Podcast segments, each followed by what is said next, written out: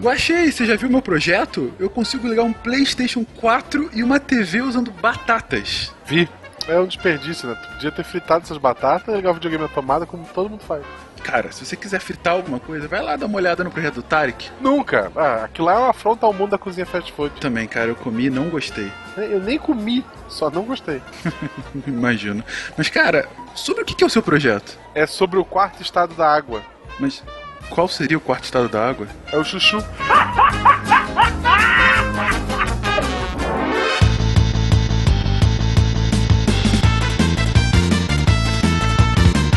Olá pessoas, aqui é Fernando Malta de São Paulo e a energia é a matéria liberada e a matéria é a energia esperando para acontecer. Bill Bryson. Uau! Aqui é o Felipe de Montebello, Minas Gerais. E eu esqueci de pensar em uma frase. O Pena até me deu uma, mas tava Tá muito. fora de cogitação, né? e a tua foi excelente comparado com a do Pedro. É Se eu excelente. fosse pena, eu ficava chateado agora. Eu fiquei bem Não, chateado pelo cara, Pedro. eu tô com vergonha mesmo. Bom, aqui é o Pena de São Paulo, Wala Wala, ouvintes, e eu sei como fazer um sabre de luz. Mas eu explico durante. Preparem os ouvidos aí.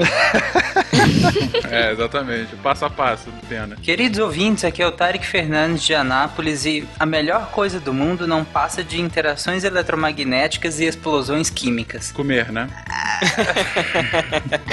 Sexo, não. Fica, interpretação.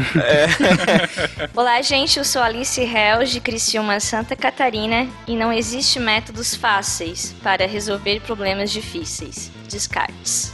E diretamente de um buraco negro aqui é Marcelo Guaxinim. E finalmente eu tenho um diploma de geografia faz sentido. Estado eu entendo. Você está ouvindo o SciCast, porque a ciência tem que ser divertida.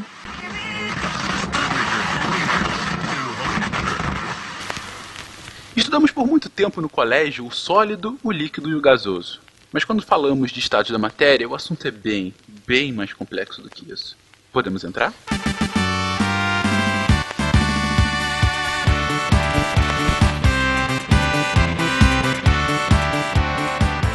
Amigo, amiga, não importa quem seja, bom dia, boa tarde, boa noite. Eu sou o Fernando Malta. Eu sou Jujuba. Esse é o SciCast oferecido pela Seagate, criando espaço para a experiência humana. É, Fencas, quem você tá imitando hoje? Me fez até entrar na brincadeira? É isso aí, Jujuba. Na verdade, hoje é uma homenagem ao querido Luciano Pires do Café Brasil. Olha só. Um dos primeiros podcasts que eu comecei a ouvir, um dos primeiros podcasts que existem por aí. Começou, na Sim, verdade, no rádio sim. e depois migrou para essa plataforma. O estilo é um pouquinho diferente, é um monólogo, né? Em que o Luciano disserta no tempo de um rádio. O programa é curtinho, meia hora, enfim. Sugiro aos ouvintes que conheçam, mas enfim, fica aí a homenagem. É interessante, eu gostei, eu ouvi, achei bem bacana. Fencas! Diga. é, hoje eu vou inverter tudo. Ótimo. Eu vou, te, eu vou te perguntar como os ouvintes entram em contato, não com o Café Brasil, mas com o O SciCast. SciCast, o Jujuba, querida, eles podem nos acessar a partir do contato arroba scicast.com.br. Mande seus e-mails, suas dúvidas, seus desenhinhos, mande suas cartas foguetes, enfim, entre em contato conosco. Sim, lembrando sempre que a melhor forma de enviar sua dúvida, crítica, elogio, foguete ou qualquer coisa do tipo é através do formulário de contato do site. Procura lá no menu Contatos. Excepcional, Jujuba, e finalmente estamos chegando perto da divulgação de quem venceu Uh! o nosso grande concurso do Gerando Conteúdo, não é verdade? Sim, o pessoal tá até perguntando já nas redes sociais. Poxa, quando sai? Quando vocês vão divulgar? Gente, nós recebemos muitos trabalhos legais, assim, muito mesmo. E a gente não quer fazer, não quer fazer essa escolha de um jeito Leviano. leviano. Então a gente vai sentar, primeiro a equipe, né? Eh, vai decidir, vai escolher, vai ponderar. Então nós vamos divulgar para vocês quem é o vencedor do desafio SciCast no dia 13 de maio. Fica aí, ó, 13 de maio, daqui duas semanas, confere? Confere, duas semanas da, do lançamento desse podcast lindo. Isso, a partir desse podcast aqui, nós temos duas semanas para analisar com muita calma, mesmo porque todos os projetos vão ser analisados, vão ter nota, né? Enfim, a gente vai dar lá tem um- uma métrica que eles usam e que Uhum. depois vocês que participaram vão poder, mesmo que não tenham ganhado, mas vocês vão subir ali no ranking dentro do site para os próximos projetos que vierem.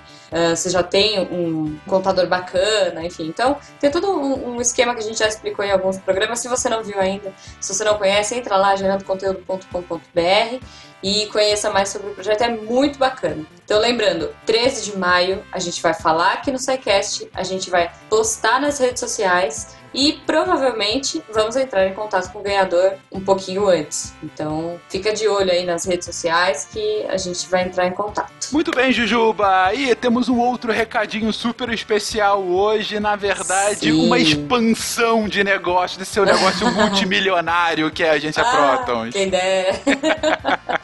é, galera, na verdade é o seguinte: a Protons, vocês ouviram, acompanharam, né? Viram essa empresa nascer. Foi uma agência que foi criada no passado, em 2015, e que, a princípio, ela só tinha o objetivo de colocar o SciCast no meio publicitário. E de lá pra cá, a gente ficou tão focado e, enfim, começou a desenvolver um trabalho bacana. Outros podcasts se interessaram, a gente começou a expandir. Hoje nós temos vários podcasts parceiros, sei lá, tem Café Brasil, inclusive, né? Canal 42, Rapadura, Meia Lua, Mundo Freak, Papo de Gordo, Papo de Cast, ixi, se eu, Caixa de Histórias, Radiofobia. Se eu ficar aqui, demora um tempinho aí pra falar tudo. Então, assim, crescemos Uhum. e agora precisamos de pessoas para nos ajudar nesse trabalho árduo que é vender, falar com clientes, entrar no mercado e mostrar para as pessoas o quanto o podcast é uma mídia bacana, porque a gente ainda tem muita resistência, tem muita empresa que não faz ideia do que seja um podcast, então às vezes a gente liga e conversa e o pessoal não faz ideia nem do que seja, né? Mas é isso mesmo que eu tô ouvindo, Jujuba. Num momento de crise econômica, a Protos está oferecendo uma oportunidade de remuneração às pessoas. Uma grande Sim. oportunidade. pois é, pois é.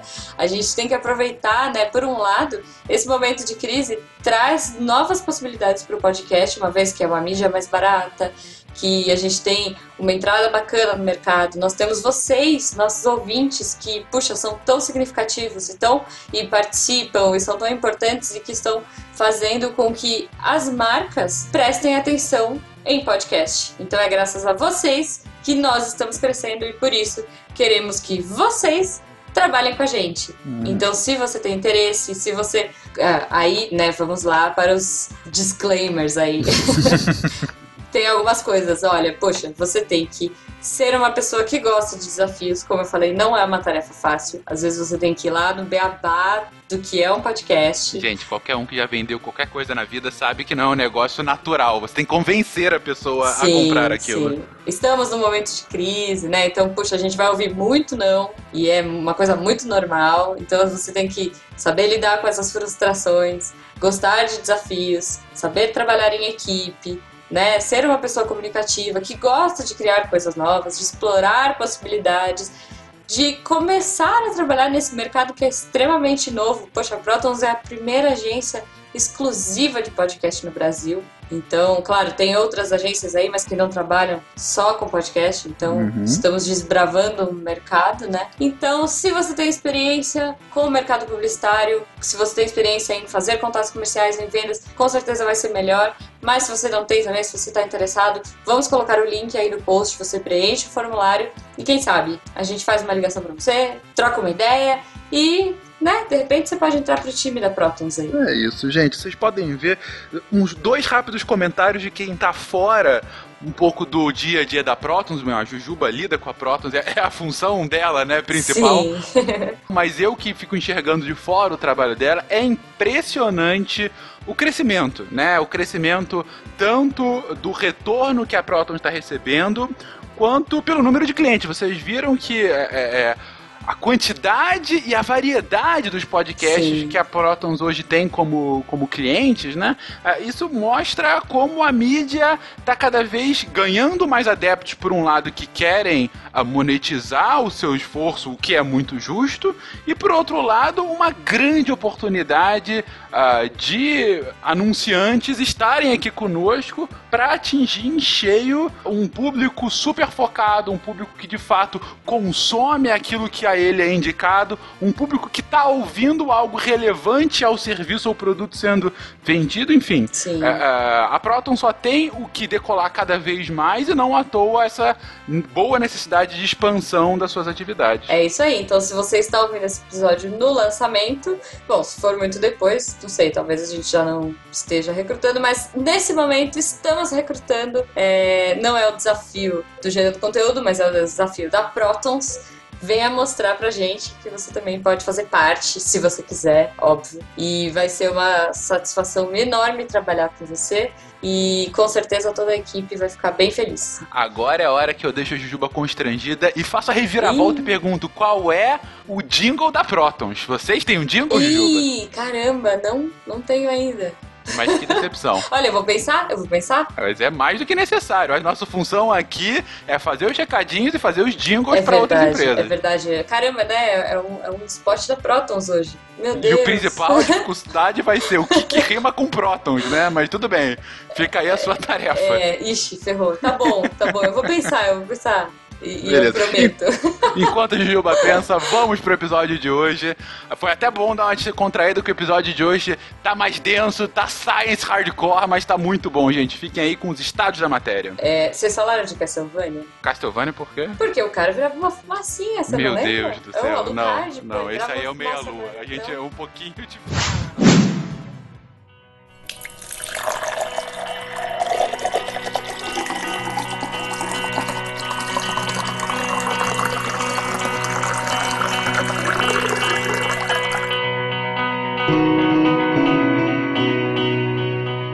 Uma tarefa simples, como pegar um copo de água, envolve a interação de milhões de elétrons da nossa mão com outros milhões na superfície do vidro. Vidro esse que é um estado amorfo de moléculas que não reagem com a luz visível e por isso nos permite enxergar através e ver a água, o líquido vital cujas moléculas têm energia suficiente para vibrar e rolar uma pelas outras, mas não para se desgrudarem. E enquanto realizamos essa simples tarefa de pegar um copo d'água, nossos pulmões se expandem, alheios à nossa consciência, inflando com o ar que nos cerca. Ar cujas moléculas tão agitadas de energia se mantêm distantes a ponto de não as enxergarmos, mas sabermos estarem ali. A matéria constitui a essência que compõe todos os seres e coisas, cuja obviedade é intrínseca, cuja experiência é livre, comum e natural, mas ainda assim constitui um dos maiores enigmas do universo.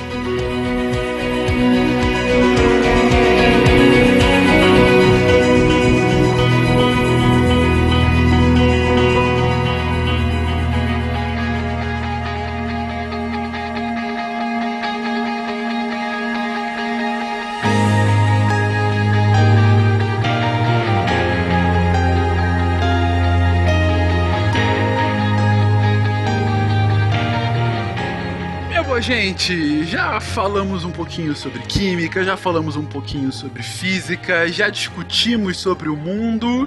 E hoje iremos para algo fundamental, para aquilo que nos rodeia, para aquilo que nos constitui. Nós só somos alguma coisa porque isso é alguma coisa. E eu vou parar de falar agora porque eu tô ficando mais filosófico do que físico de fato. Falemos um pouquinho sobre matéria. E a pergunta que não quer calar, pergunta essa que de fato começou com filósofos e que hoje, na verdade, continua intrigando, intrigando nem tanto, mas que continua despertando a curiosidade de cientistas, de físicos, de químicos, de todo mundo é o que, que é a matéria. E aí eu pergunto para vocês, qual é a importância da gente pensar sobre o que é a matéria? Parece meio bobo uma pergunta dessa forma, mas como é que vocês veem o estudo sobre aquilo que nos faz o que somos, sabe? É, é mais filosófico, é mais científico? Por que, que é importante, de fato, pensar e estudar sobre isso? Uau! Bom, é como você disse, às vezes parece bobo, né? A gente ficar se perguntando o que é matéria, se é uma coisa tão óbvia. Mas essa obviedade toda, ela esconde muitos mistérios e descobrir sobre esses mistérios pode ajudar a gente a entender um pouco mais sobre a física, sobre o universo.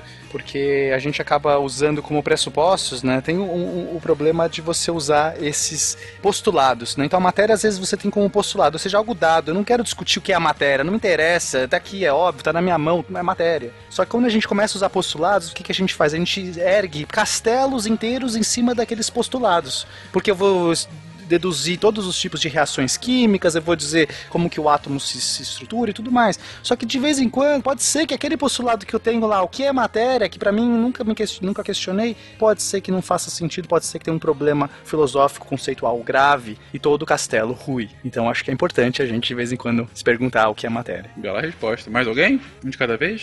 Não?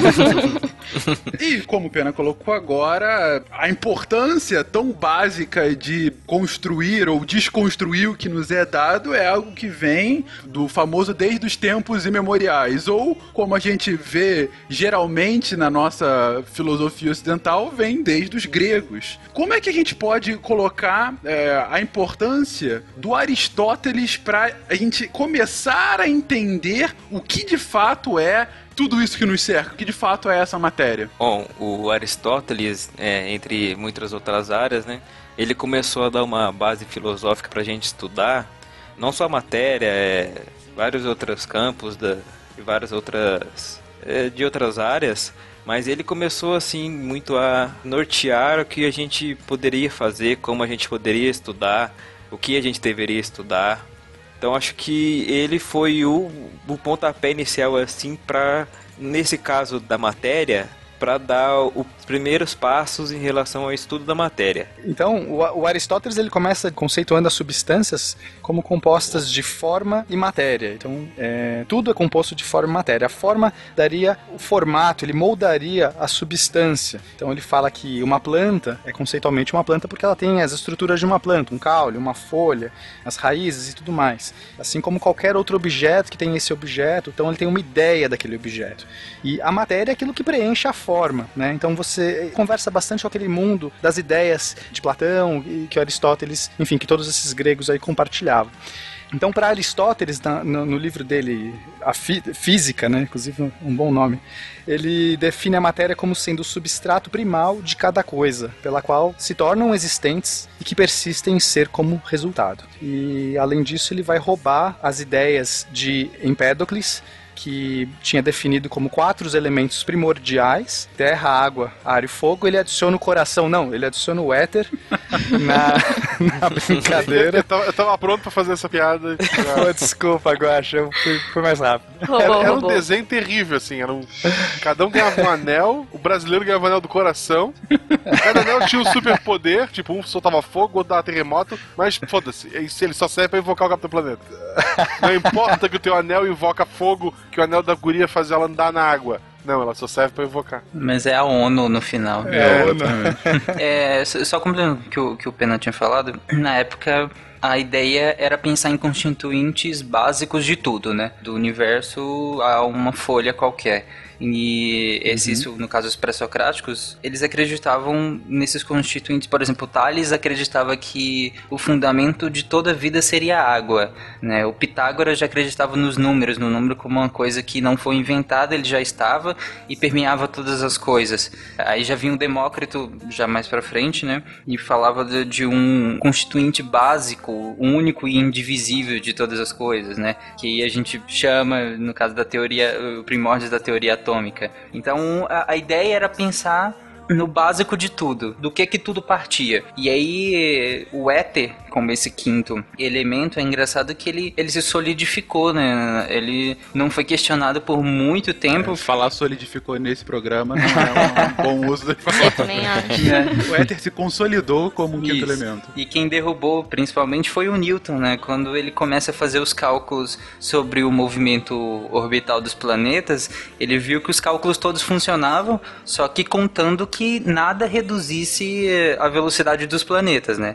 Então logo não poderia haver um éter. Então ele usa aquele experimento do pêndulo que eu expliquei lá no SciCast Isaac Newton para justamente comprovar que não, não há um éter. E quem cimenta mesmo essa teoria é o Einstein com a relatividade restrita.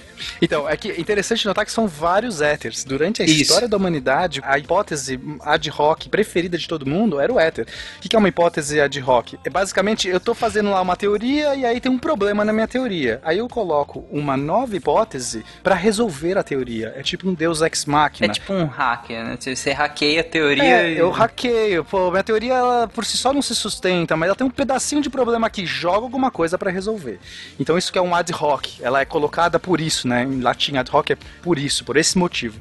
Então o éter, assim, toda vez que os. Ah, como é que os planetas voam ao redor, eh, navegam nesse céu? Ah, deve ter um éter. Então, pô, o éter surgiu pra resolver o problema do movimento dos planetas. Depois o Newton vai tirar esse éter. Mas você tem outros éteres. Por exemplo, o éter, é, como é que os estímulos saem do seu cérebro e chegam até o músculo? Quer dizer, nem era estímulo na época, eles não, não tinham ainda essa ideia. Era uma eletricidade intrínseca que eles chamavam. Exato, como então era o éter. Depois de Newton matar o éter, que o Tarek falou, surgiu um outro éter, que era o éter super luminoso, que foi criado porque a luz é uma onda, depois a teoria ondulatória da luz se consolidou melhor do que a de partícula. Como é que ela sai do Sol e chega até a Terra atravessando o vácuo? Se é uma onda, precisa de um meio. E que meio é esse? Ah, então é o éter.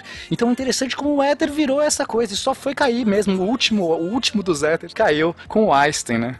É, até porque pro Newton a luz era corpuscular, né? Então é, esse novo éter é como se tudo bem, Newton. O éter que você derrubou era um, mas a gente tem um outro aqui que meio que responde a sua teoria. Exato. Marcelo, por que você chegou essa hora? É, Quase isso. Foi resistência do éter. Vamos unir nossos poderes! Terra! Fogo! Vento! Coração! Então a gente tá colocando aí que por milênios a composição da matéria vinha de alguma algum tipo de mistura desses cinco elementos básicos, né? Mas isso acaba sendo alterado justamente na época do iluminismo, já no século XVII, por Descartes. Qual foi o grande pulo do gato que Descartes coloca que muda essa lógica? É, o, o- Descartes ele vai trazer uma nova definição de matéria, mais simples. Ele vai dizer que a extensão é a propriedade intrínseca da matéria. Então, até a frase dele é: a extensão em comprimento, largura e profundidade constitui a natureza das substâncias corpóreas. Então, ele vai tirar toda aquela coisa de forma e conteúdo do Aristóteles, né? E ele vai então dar uma nova dimensão. Literalmente, ele vai dar uma dimensão à matéria. E aí, a dedução óbvia que a gente pode ter desse pensamento descartiano é que dois corpos não podem ocupar o mesmo lugar no espaço, porque afinal, a única coisa que a matéria faz é ocupar um lugar, e por exclusão ela está tirando aquele lugar de outro. Então ele simplificou as coisas, né? Então, ao invés de se preocupar sobre qual é a composição da matéria, ele se foca em outra qualidade da matéria. É, se ela ocupa um lugar, logo é matéria. O Descartes, ele também trazia um outro tipo de substância, que era o pensamento. Ele separava em matéria e pensamento, e, o- e a matéria, que tem a matéria? Extensão. Pensamento não tem. Esse pensamento era uma coisa quase como uma entidade aqui do nosso mundo, enquanto que o mundo das ideias é uma coisa de outro mundo, é uma- é uma coisa abstrata. O pensamento para o Descartes é, é aquilo que realmente trazia o seu pensamento, sua razão. Então era uma coisa física, mas não tinha extensão. Então por isso que ele quis trazer tanto essa diferença. E o Newton, um pouquinho mais para frente, ele vai ampliar esse leque. né? Então, ah, ok, extensão é de fato uma propriedade intrínseca da matéria, mas outras coisas também, como dureza, impenetrabilidade, mobilidade e inércia. Então olha que interessante, ele traz mobilidade. Mobilidade é a propriedade de você poder se mover, né? Isso é interessante porque isso era importante para a física newtoniana, que os objetos pudessem se mover pela ação de uma força. Então, nada melhor do que a matéria poder ter essa propriedade. Então, para ele, a inércia era inerente ao próprio corpo, à própria matéria. A inércia seria outra propriedade que vai resistir à mudança de movimento, à mudança de aceleração, né? Então, a mobilidade seria, os corpos podem se mover, isso é ótimo. E a Uhum. inércia é, se você tenta tirar um objeto do seu estado natural natural de movimento, então se ele está parado, se ele está em uma velocidade constante, ele vai resistir, ele vai querer se manter naquele estado. Inclusive, essa é uma das leis de Newton, né? Uhum. E por isso todo corpo tem uma inércia. Inércia é minha favorita.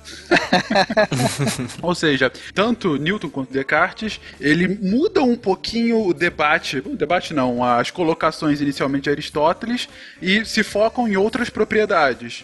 Só que eles ainda não conseguem responder, se é que se perguntavam, do que é feita a matéria, e sim quais as propriedades da matéria. Tô errado em falar isso? Não, tá, tá correto. Algumas outras pessoas se questionavam, né, sobre como que a matéria era constituída, e aí faziam essas perguntas mais detalhadas.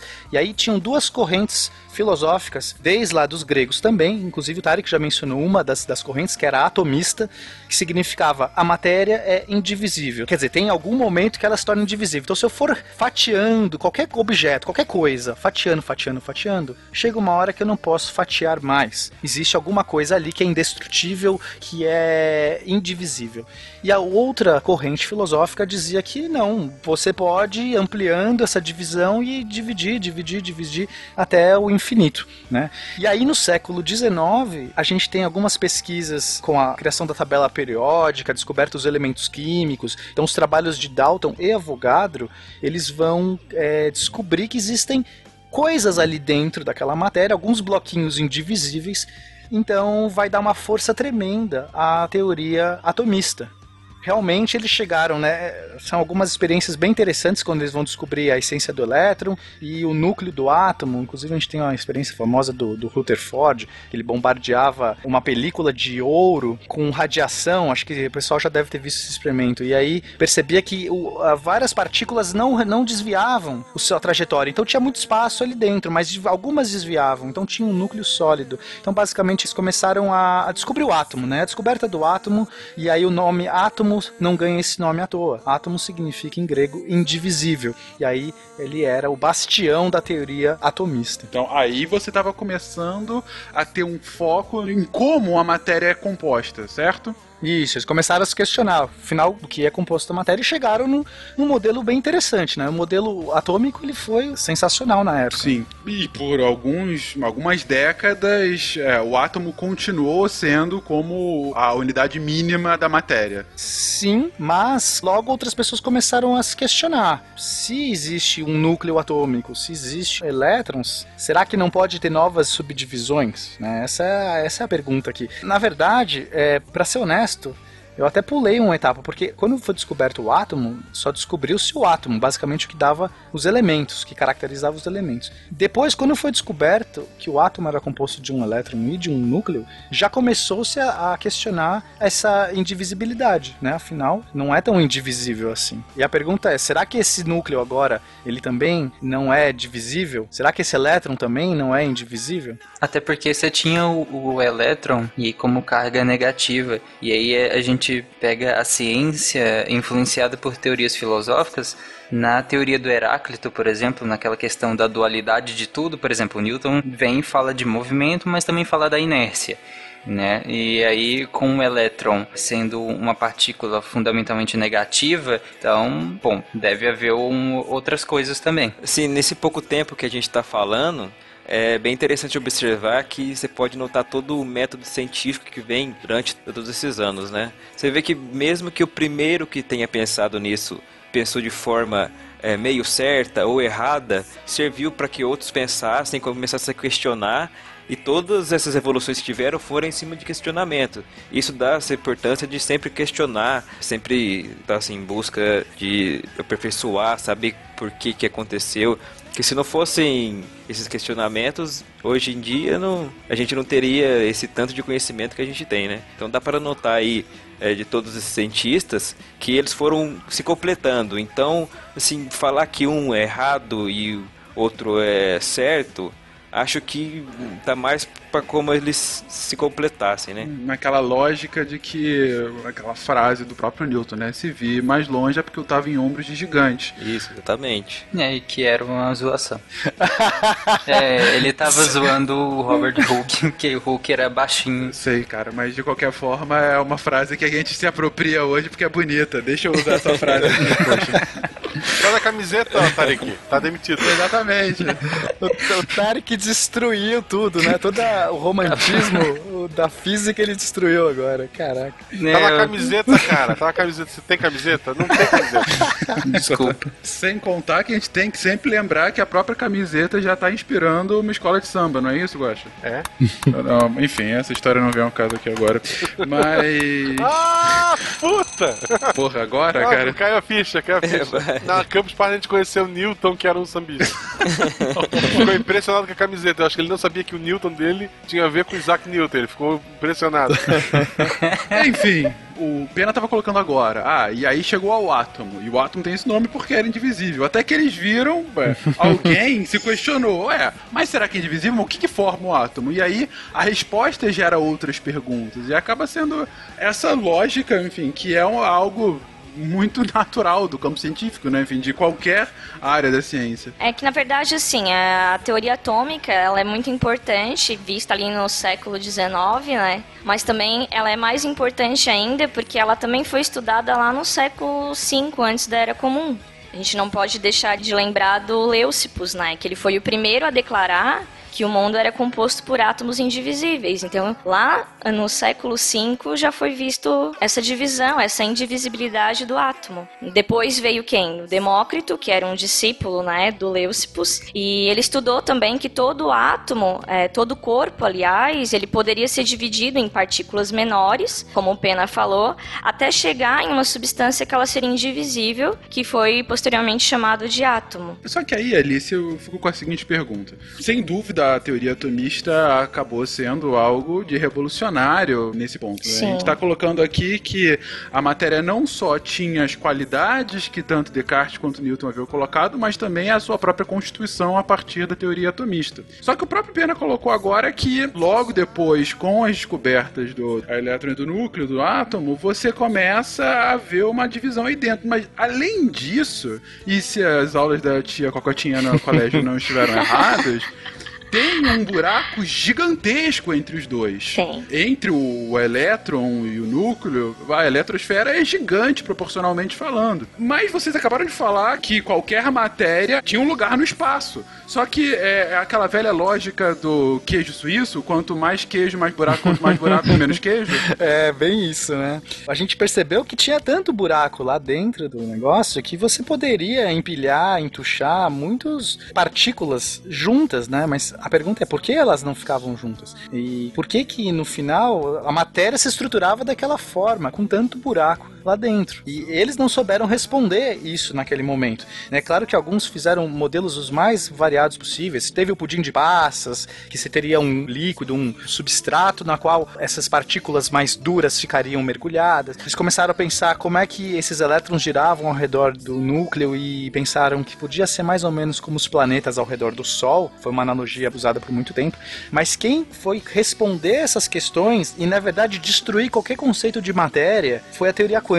A quântica ela vai começar a falar, gente, o que vocês acham que são bolinhas? O que vocês acham que são partículas? O que vocês acham que são planetinhas? Não é nada disso. Não tem nada disso. Essas coisas são diferentes. Então, a teoria quântica vai remover completamente a noção de espaço ocupado, porque agora as coisas podem ocupar o mesmo espaço. Essa, essa falácia, né, que a gente até hoje ouve, ah, os, os corpos não podem ocupar o mesmo espaço. Isso é mentira para a física moderna. Isso era verdade lá para o Descartes. E a teoria da relatividade, ela vai tirar completamente a noção de massa da parada. Então a matéria vai ficar é, em crise. O que a gente entende de matéria, que era basicamente que ela tinha massa, que ocupava lugar no espaço, agora não, nada mais vai, faz sentido, né? Para ter uma ideia mais palpável dessa distância entre um núcleo do átomo e seu elétron, se a gente aumentasse o átomo de hidrogênio até que o núcleo dele ficasse do tamanho de um Sol, o elétron estaria a uma distância de aproximadamente sete vezes a distância entre o Sol até Plutão. Então você. Ver a distância É, que é. é muito espaço aí, né? É. Caraca. Ninguém vai fazer a piadinha do ônibus mesmo? Naquela época não tinha ônibus, dois corpos no mesmo espaço. Deixa, passa. Vocês estão chatos hoje. É realmente ex- excelente essa, essa piada. Nunca foi critério para fazer piada aqui. Sabe, assim, em vez de perguntar, ah, ninguém vai fazer aquela piada, faz a piada. É, é verdade. Depois a gente corta. É, que não combina assim com Não a combina com- pessoa dele fazer É, piadas. é. É, vai desconstruir o Tarek, né? Vão achar que eu sou feliz e, e eu gosto de pessoas. Vão achar que você pega ônibus, né?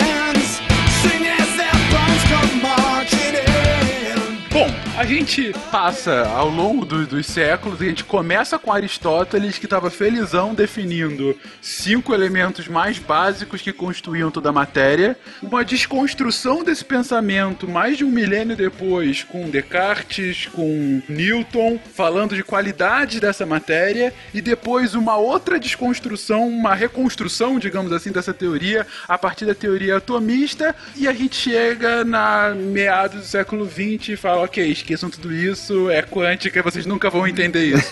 Mas afinal de contas, gente, o que afinal é matéria, então? Qual é hoje o consenso, se há algum consenso sobre o que é essa matéria? O conceito de matéria é tudo aquilo que possui massa, né? E ele ocupa um lugar no espaço. E aí a gente pergunta assim, o que, que é massa, né?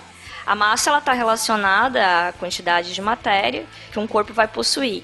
Ou seja, o que, que a massa ela vai medir? Ela mede a inércia e o peso de um corpo. Ou seja, é a tendência de um corpo permanecer em repouso ou em movimento em linha reta e com alta velocidade.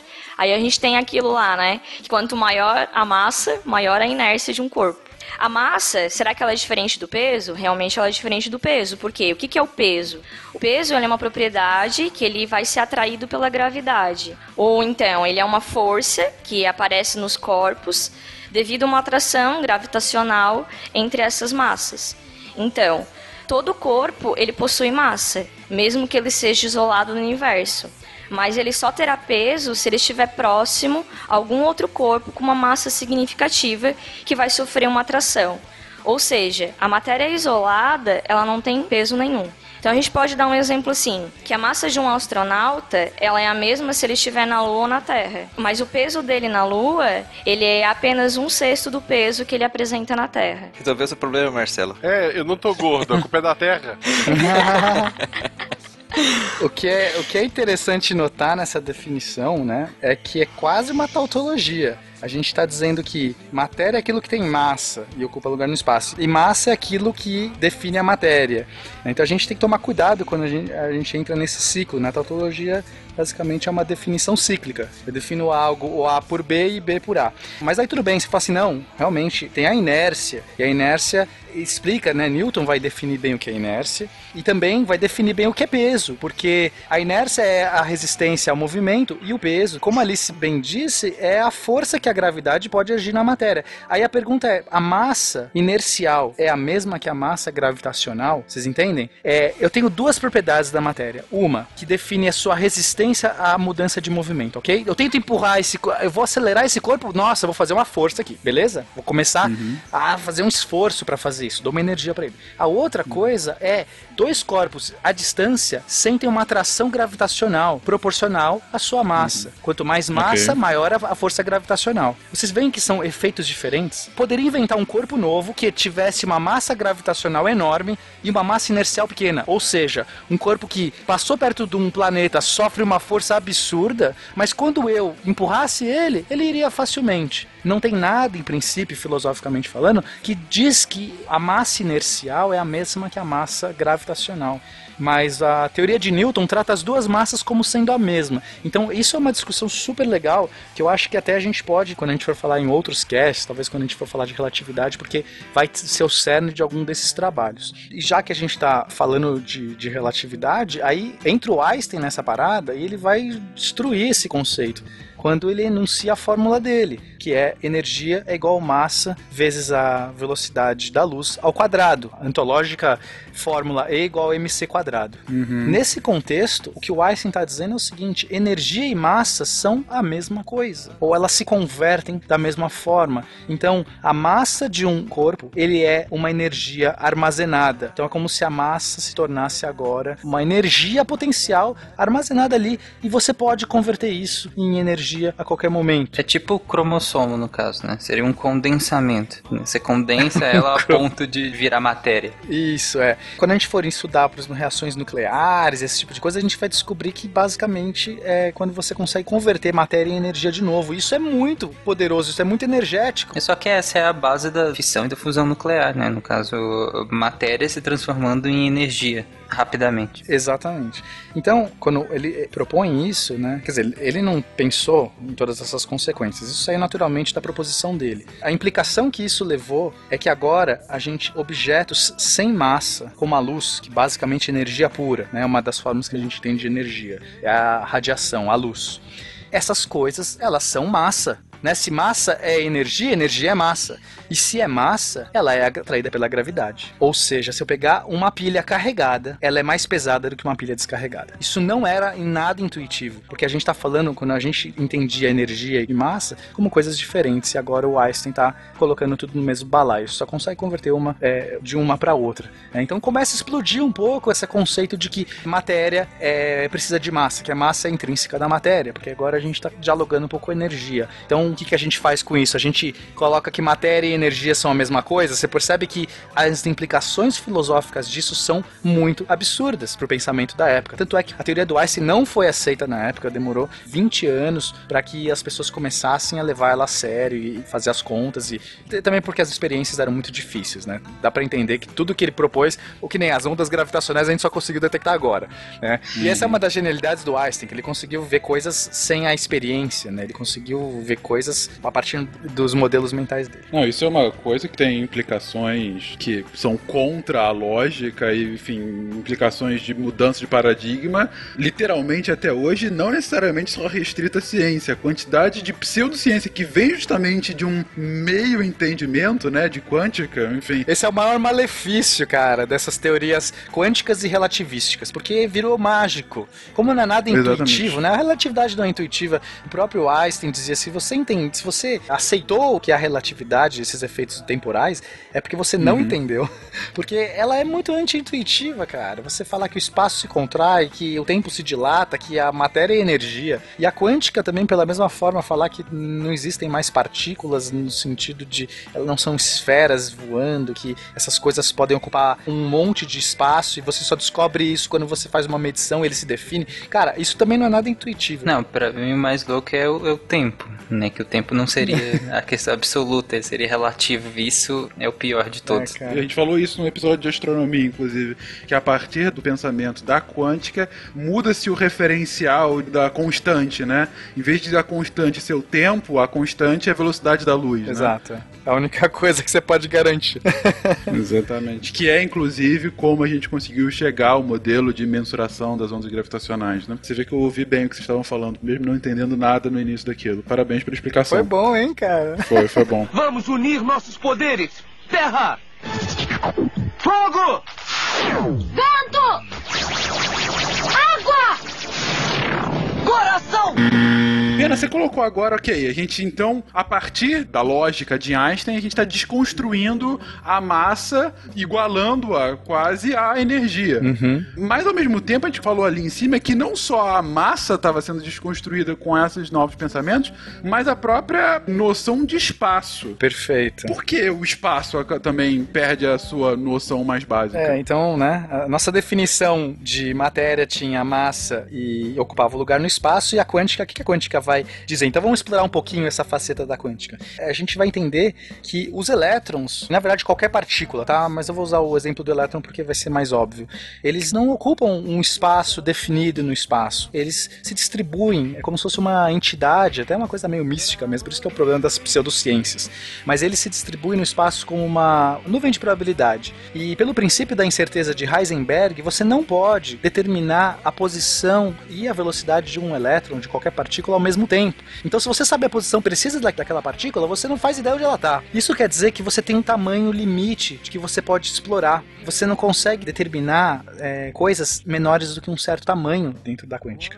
Então, o que isso vai implicar é que as coisas elas podem ocupar. Não é mais importante o espaço. A gente nem consegue mais entender o que é espaço porque eu não consigo saber o que cada coisa ocupa no espaço. Porque eu posso pôr outra coisa ocupando talvez o mesmo espaço. O que eu não posso é que as coisas ocupem o mesmo nível de energia. Então a quântica ela vai jogar fora aquele conceito de que os objetos não ocupam o mesmo lugar no espaço e agora os objetos não ocupam o mesmo nível quântico. Só que nem todos os objetos correspondem a essa propriedade. Só os férmions vão obedecer esse princípio. Os bósons não. Mais pra frente a gente vai entender um pouquinho a diferença dos dois. Então assim, o que a quântica está dizendo assim, não interessa mais o lugar no espaço. O volume é uma abstração macroscópica.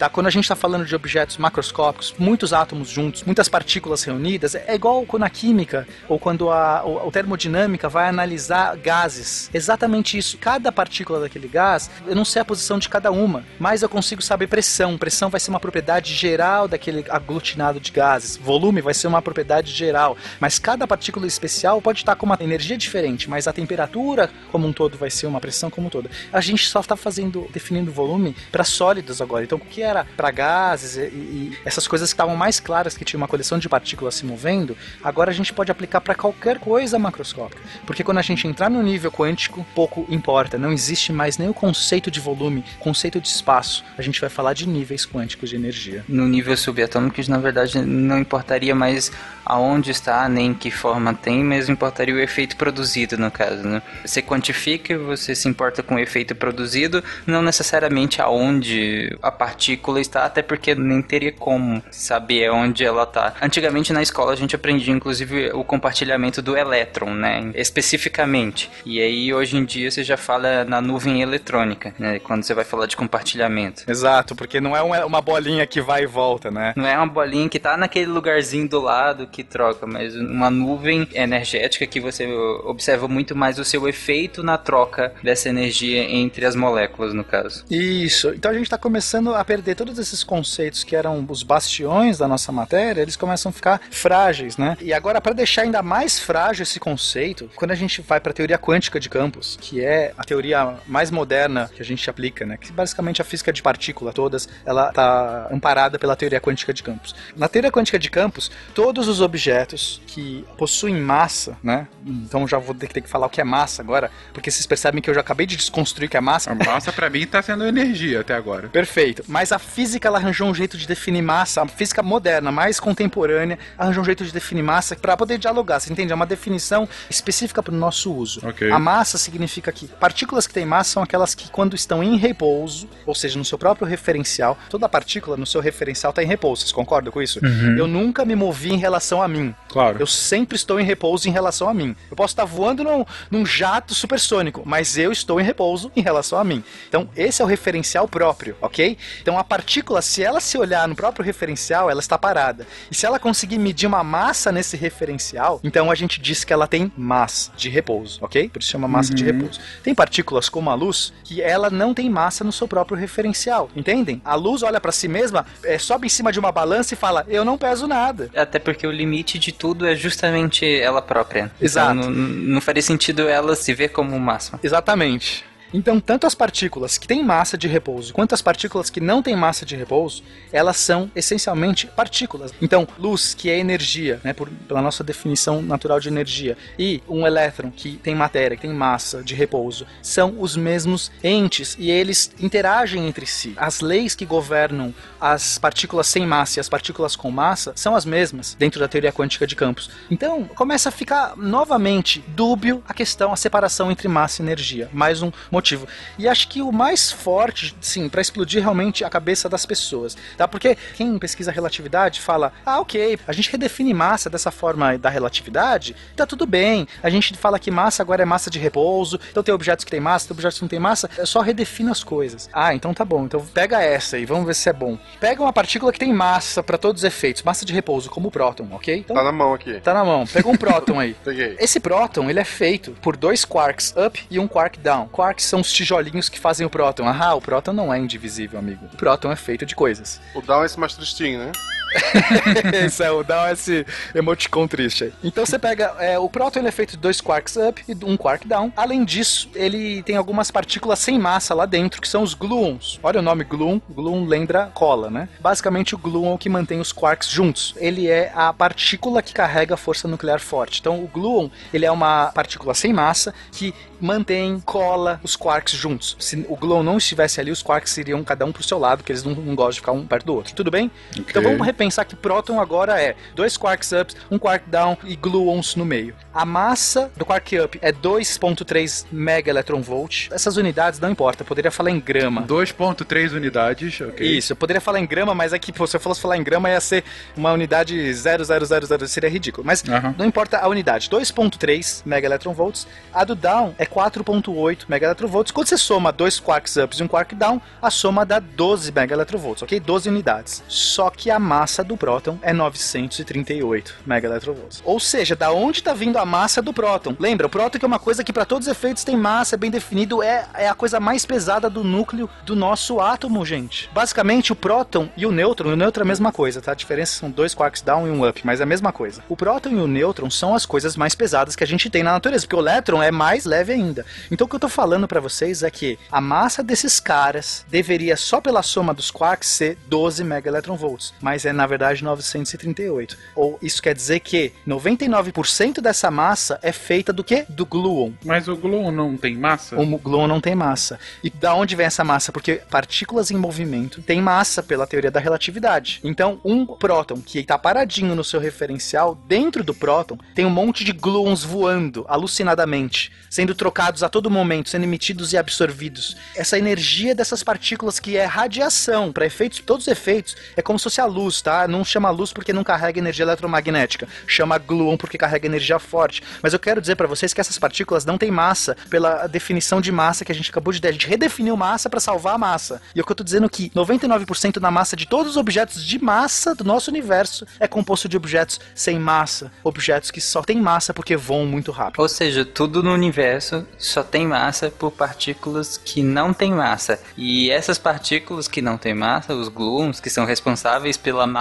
de todo o universo, fazem a força mais forte do universo, inclusive muito mais forte do que a própria gravidade, que é uma, da, uma força que a gente considera muito forte, né? É mais forte que a gravidade, mais forte que o eletromagnetismo. É, todas, né? Muito. Aliás, se a gente olhar o eletromagnetismo e a gravidade, a gente pode pensar que a gravidade é mais forte, mas se a gente pega, por exemplo, um imã e coloca um clipe em cima, ele consegue levitar, por assim dizer, o clipe. Então, assim, aquele imãzinho conseguiu quebrar toda a força da gravidade da Terra puxando esse clipe. E ainda assim, a força dos glues ainda é mais forte do que essas duas. Você viu alguém falar, é, engordou, Marcelo, né? Gloom.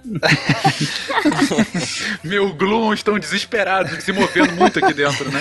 É, eu espero ter explodido a cabeça dos ouvintes, assim, porque, cara, se isso não explodiu, eu não sei o que pode explodir. Você só tá me fazendo concluir aquilo do queijo suíço mais uma vez. Quanto mais gluon que é aquilo que não tem massa, mais massa eu tenho. É. Quanto mais glue, tecnicamente, né? Porque ele não muda, né? No caso, seria, ele é fixo a quantidade. Tarek, você tá matando todas as piadas hoje, cara. Tá foda. Analogia, tá? É metáfora, metáfora. Agora, uma coisa que não falam pra gente no colégio, ou pelo menos quando eu estudei, não sei se falam agora, acho que não, né? Tá piorando. Tá piorando. Eu nunca ouvi gluon no colégio, eu juro pra você. Destruiu a profissão da Alice agora.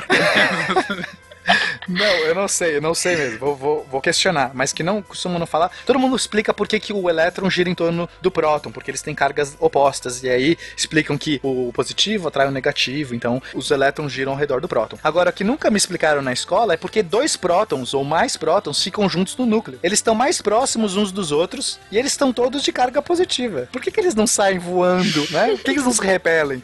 Nunca me explicaram isso. E na verdade, isso é um resquício da força dos gluons. Os gluons atuando lá dentro de cada próton, depois eles emitem partículas que vão ser os mesons, enfim, eu não vou entrar nos detalhes, a gente fala em outro cast. Mas é, basicamente é o gluon, tá? É essa força forte que o Tarek tá falando, que é mais forte que o eletromagnetismo. Pode cantar aquela música do Safadão, né? 99% Gloom. E aquele 1% quark ótimo. Vamos unir nossos poderes! Terra! Fogo! Vento! Água! Coração! Vamos lá. Recapitulando até aqui, gente. Vamos ver se estamos todos na mesma toada. Desde que foi introduzido os conceitos de Einstein da relatividade, primeira quebra que a gente viu foi do próprio conceito de massa. Que massa, na verdade, não tem uma distinção de energia. Na verdade, massa é energia. Essa é a conclusão daquela fórmula dele, é igual a mc ao quadrado, porque a massa tem uma energia potencial em si, ou como o Tarek bem colocou ali, eu acho que bem colocou, é, na verdade, a massa é energia super concentrada, né? Perfeito. E objetos sem massa, quando eles estão velozes, eles têm uma massa. Então, energia é atraída pela gravidade. Isso é super importante também. É porque quando eles estão velozes, eles adquirem energia, logo massa, nessa Isso. definição que nós estamos falando. Perfeito, Tarek. Ok, mas passando então. Então, a primeira desconstrução que a gente teve aqui foi do próprio conceito de massa. Mas, além disso, a gente também desconstruiu o conceito de espaço, mostrando que não necessariamente há aquela postulação de que dois corpos não ocupam o mesmo lugar no espaço. Isso é uma possibilidade porque, na verdade, o espaço em nível subatômico é mais probabilístico do que, de fato, um dado. E o Pena também comentou que, além disso, o que não pode se ocupar a mesma coisa, na verdade, é a mesma energia, né? É aí que eu me perdi, Pena. Você falou que o mesmo nível energético não pode estar no mesmo lugar, é isso? É, basicamente, a gente redefine isso dizendo que objetos não podem ocupar o mesmo nível de energia quântica. Mas nem todo objeto. Basicamente, a quântica diz: se não faz sentido eu definir volume, não faz sentido eu definir espaço. Isso perde o sentido. É isso. Esses níveis de energia, eu lembro de explicar em algum sidecast aquela questão da luz, por exemplo, que o elétron excitado salta do nível de energia e na volta ele emite na forma luminosa. É esse Isso, exatamente. Os elétrons eles ficam em órbita. Tá, acho que isso é o tipo de coisa que as pessoas costumam ver. Claro que no episódio quântico a gente vai destrinchar tudo isso. Mas pensando num átomo, os elétrons não podem ficar em qualquer órbita. Eles têm órbitas específicas. Eu não posso pôr em qualquer lugar e ele fica. E essas órbitas são níveis quânticos. Então eu posso pôr no máximo dois elétrons no mesmo nível quântico, porque eles têm spins diferentes. Se eu tentar colocar um terceiro elétron naquele mesmo nível quântico, ele não fica, ele tem que ocupar outro orbital. Agora, você falar onde está aquele elétron, especificamente, cadê essa bolinha? Ele não é uma bolinha. O próprio orbital é a distribuição do conceito de elétron. E eu posso dizer que ele às vezes é uma partícula e às vezes ele é uma onda, dependendo de como eu faço uma medição, de como eu abordo aquele problema. Então, volumes, espaços ocupados perdem o sentido. Eu vou falar de níveis quânticos. É, ouvinte que tá no ensino médio, isso que o Pena tá falando é aquele, aqueles números quânticos. E os spins, aquele menos meio e mais meio, que você vai preenchendo as casinhas, de acordo com a distribuição eletrônica do, do átomo. Viu? Tu achou que era inútil. Exatamente. Ó, vocês comentaram isso agora e eu acho que isso fica bem para se definir. Baseado nesse modelo quântico, não importa mais o espaço o que ocupa, não importa mais o volume, importa sim ah, o nível energético. é, você muda o referencial. A analogia que foi feita com gases, eu acho que deixa bem mais fácil de se entender. Você não vai pegar cada partícula do gás para entender a propriedade daquele volume do gás como um todo, e sim o todo, né? É a média dos choques das partículas nas paredes, por assim dizer. Exato, exatamente. No final, aquela diferenciação entre s- a lógica do quanto mais gluons, mais massa, né? Por mais que o Tarek discorde de mim. O ponto é, dado que em um átomo, o que se tem mais massa, o lugar onde a massa está concentrada é no próton e no, é no núcleo, né? No próton e no nêutron. E dado que, por exemplo, um próton é constituído de três quarks e partículas de gluon. Só que os quarks que têm massa representam só 1% da massa total do próton, porque os outros 99% da massa são compostos de gluon, que em si não tem massa, mas dado que eles estão em uma velocidade gigantesca dentro desse próton, gera esses 99% restante da massa do próton e daí do átomo. Perfeito. Portanto, toda essa massa do nosso universo é energia. Nesse, nesses momentos, se a gente for entender, é energia. E em específico, essa energia cinética. Cinética. E se por algum motivo tu levantou o dedo e pensou, então é a alma? Não, você entendeu errado. o problema é quando a gente fala energia, pra quem faz pseudociência, adora. Ah, então pronto, Isso. provou Deus. Que tudo é energia, Deus, é sabe? ótimo. Aquela coisa. Gente, por favor, por favor. Energia no sentido físico da coisa. Se você acha acha que energia é aquela pirâmide que você colocou no seu quarto e que, que tá. tra- Não, você pode acreditar nisso, eu não tenho problema nenhum com isso. Pode, Isso pode fazer pode. todo sentido pra você. Você pode, cara, usar isso da forma como você quiser. Até você pode encontrar Deus através daí. A questão é, não use isso como um termo físico energia. Só não vai Isso. falar que a quântica provou que a sua pirâmide funciona. Não, a quântica não provou isso. A energia que você estava falando tem nada a ver com essa energia que a gente define bem, que a gente vai falar logo mais ainda nesse cast. Se der tempo. Se dá tempo. Vamos avançar então. Vai pra energia que o resto tá massa.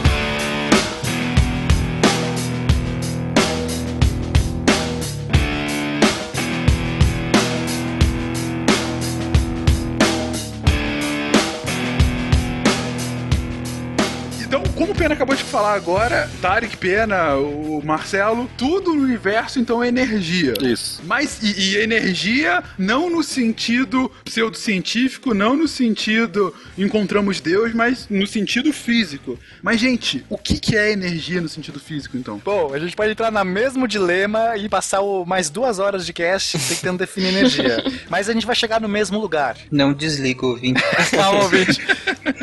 Então, assim, a energia pode ser definida livremente como uma propriedade que pode ser transferida entre objetos e convertida em diversas formas e que permite realizar trabalho. Então, é uma coisa que você pode converter, você pode converter entre vários jeitos, formas de energia e o que, que essa energia faz? Ela pode realizar trabalho. E aí a gente pode entender que existe uma energia mecânica, uma energia química, uma energia gravitacional, solar, elétrica, nuclear. Você pode ampliar os tipos de energia, são uma porção deles, né? Só que o Feynman, que é um, um dos caras que eu mais admiro na física, ele falou que, na verdade, toda forma de energia pode ser entendida como potencial ou cinética. Cara, isso é genial, porque você para pensar, é tipo, ou tudo está para ser movimentado, ou tudo está em movimento. Ponto. Perfeito, Tarek. Então, o que é energia cinética? É a energia das coisas em movimento, tá? Aí vocês já conhecem a formulinha, talvez vocês lembrem. Energia cinética é massa vezes velocidade ao quadrado sobre 2.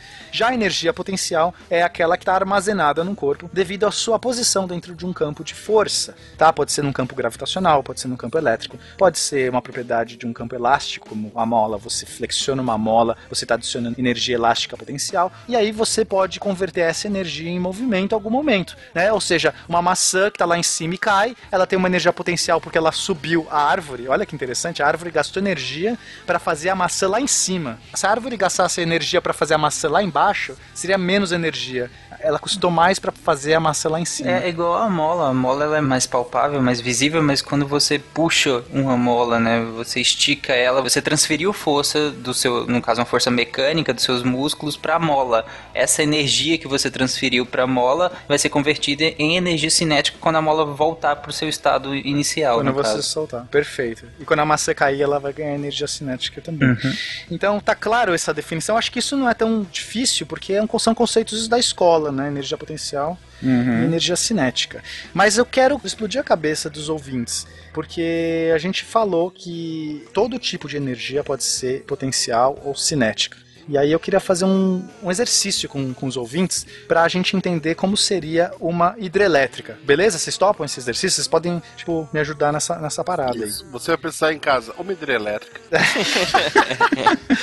Vamos lá, o que que é uma hidrelétrica? Você tem uma barragem, uma represa, e você tem água lá em cima da represa. Essa água tem energia potencial gravitacional, ok? Porque ela está alta, então ela tem energia lá em cima. Quando ela cai lá de cima, na cachoeira que forma, ela está convertendo essa energia potencial em energia cinética, porque ela está ganhando movimento. Quando ela atinge a pá da hidrelétrica, então as, as hidrelétricas têm pás, têm turbinas, né? Quando ela atinge as pás, essas turbinas, ela transfere movimento para as turbinas. Então ela fica mais devagar e a turbina ganha mais movimento. Então você tem muita água caindo e a turbina vai acelerando até que a turbina fica sempre em movimento. A água sempre transfere a energia cinética dela para a energia da turbina, que é cinética também, porque está em movimento. Essas pás girando energia cinética induzem um campo eletromagnético e aí isso vai gerar um campo elétrico nas linhas de transmissão. Nos fios que chegam até a sua casa, tem uma energia potencial lá dentro que veio desse movimento das turbinas, ok? Então os elétrons lá dentro, o que é essa energia potencial? Os elétrons do fio, tem muito elétron dentro do fio,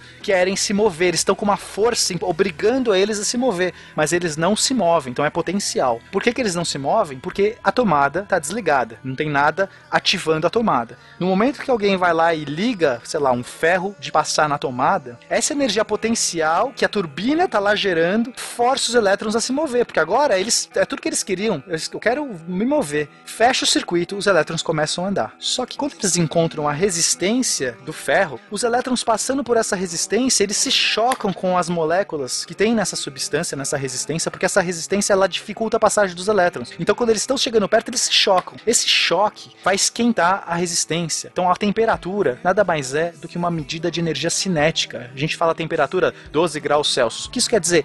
Ela é uma média da energia cinética daquelas partículas que estão ali dentro. Se você medir cada energia cinética de cada uma daqueles tijolinhos, daquelas moléculas, daqueles elétrons andando, você vai ver que eles estão rápidos. Se você aumentar a temperatura, o que está fazendo é aumentar a energia cinética. Então, o choque desses elétrons nessa resistência aumenta a temperatura da resistência. As moléculas da resistência ficam agitadas, ganham energia cinética. E aí esse choque, essa transferência de energia, ela gera uma frequência, né? Essa frequência é o que faz, por exemplo, quando tá esquentando muito a gente vê que tá vermelho. É porque ali tá sendo emitida uma frequência dentro do espectro luminoso. Ela passa do infravermelho, que é o calor, né, sentido, que é o calor infravermelho, para dentro do espectro luminoso. E aí a ge- a gente vê que a energia de maior frequência, no caso, é a vermelha, né? Isso, isso. As coisas quentes têm movimento vão começar a irradiar. Agora, a pergunta que eu faço pra vocês é: da onde veio a energia potencial da água, certo? Porque a gente começou na água. Então eu consegui mostrar pra vocês que toda essa energia da água sair lá da barragem, até a energia elétrica chegar na sua casa e até o ferro esquentar,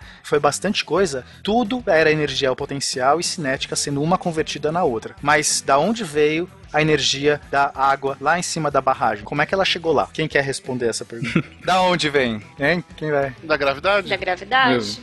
Exatamente, a água tá caindo, enfim. Tudo bem, mas quem colocou ela lá em cima? Vamos pensar que a água já desceu, chegou lá no mar, ok? Ah, tem aí todo o ciclo hidrológico, enfim, ela tá no. É, foi Gloom, Gloom, o grande força do universo.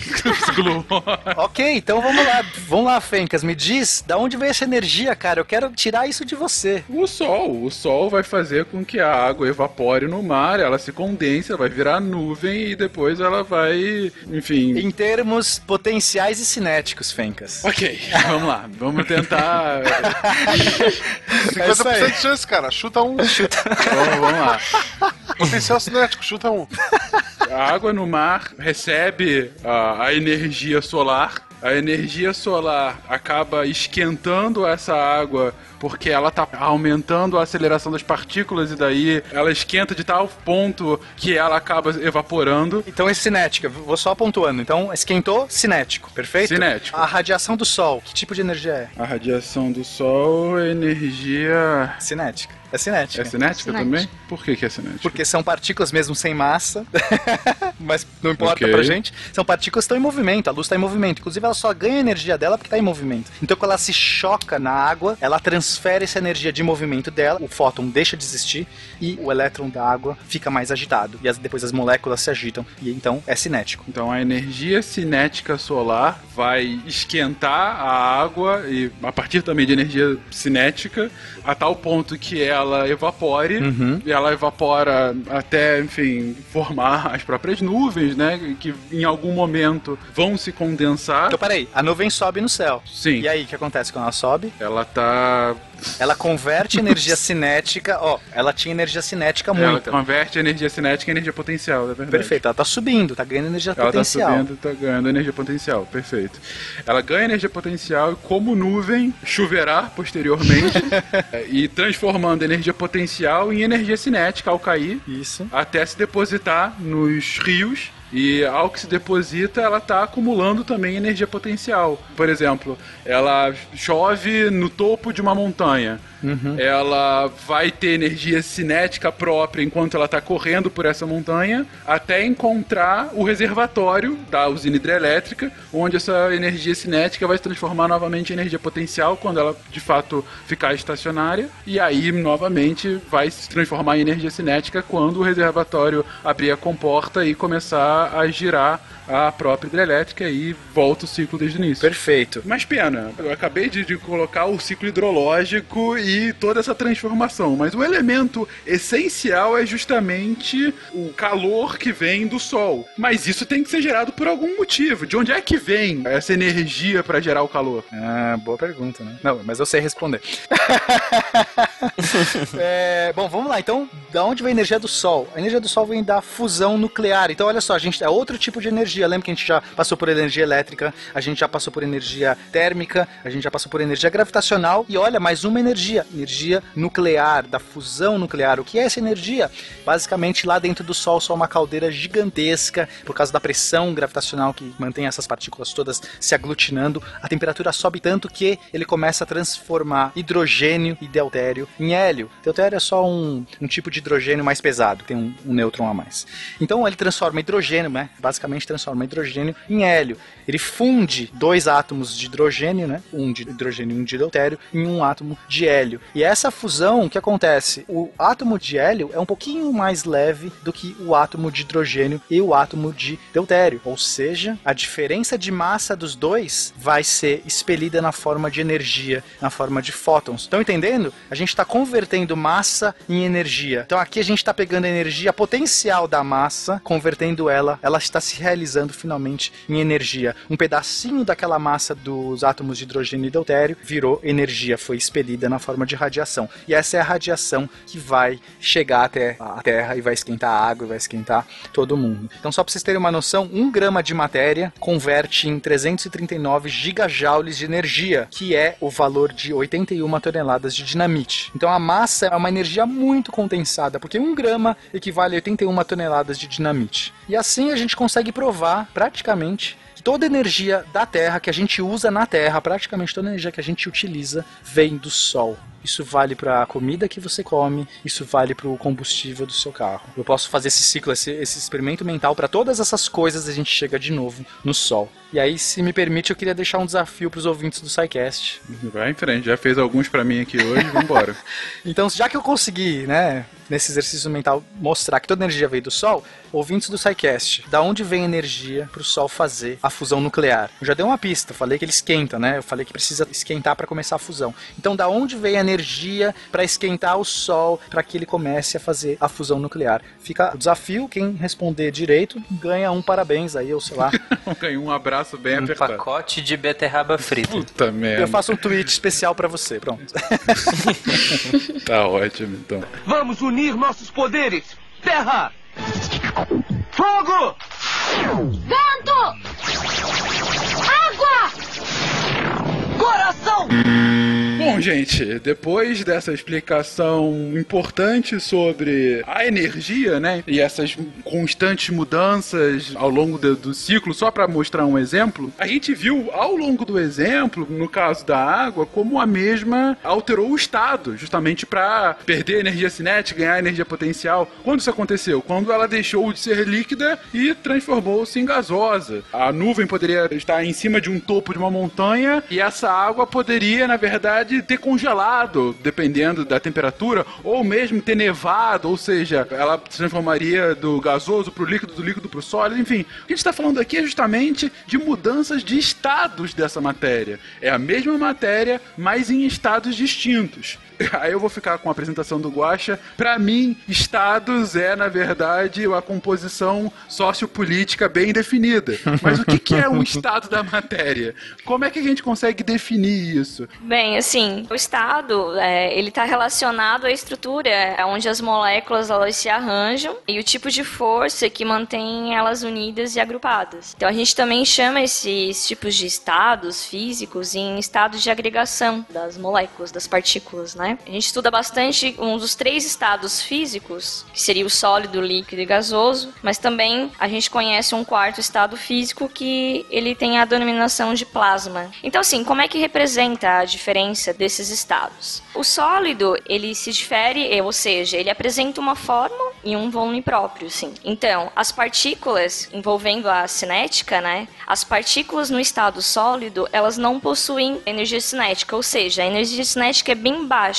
Por que, que ela é baixa, né? Porque essas moléculas no estado sólido, elas estão extremamente ordenadas, estão extremamente agrupadas, ou seja, elas são bem organizadas umas com as outras. Uhum. Já no estado líquido, ele se difere do sólido porque ele apresenta uma forma variável e ele tem um volume próprio. Isso significa dizer o quê? Que se eu tenho um litro de água, ele sempre vai ser um litro de água em condições normais de temperatura e pressão. Mas a forma em que esse volume ele vai adquirir, ele vai depender do recipiente em que o líquido vai ser inserido, né? Se colocar numa garrafa, ele vai ter a forma de uma garrafa, por exemplo. Então, as partículas do líquido, elas possuem uma maior energia cinética, ou seja, ele tem um movimento um pouco maior do que as da, do estado sólido, em comparação com o estado sólido, né? Ou seja, essas moléculas, elas estão mais desorganizadas, ou seja, mais afastadas umas das outras, assim. Já no estado gasoso, ele não tem nem forma e ele não tem nem volume. Ele vai se adaptar ao quê? Ao formato de qualquer recipiente em que ele foi colocado e ocupa todo o volume. Então, seja ele um litro, seja ele 10 litros, seja ele 100 litros. Então,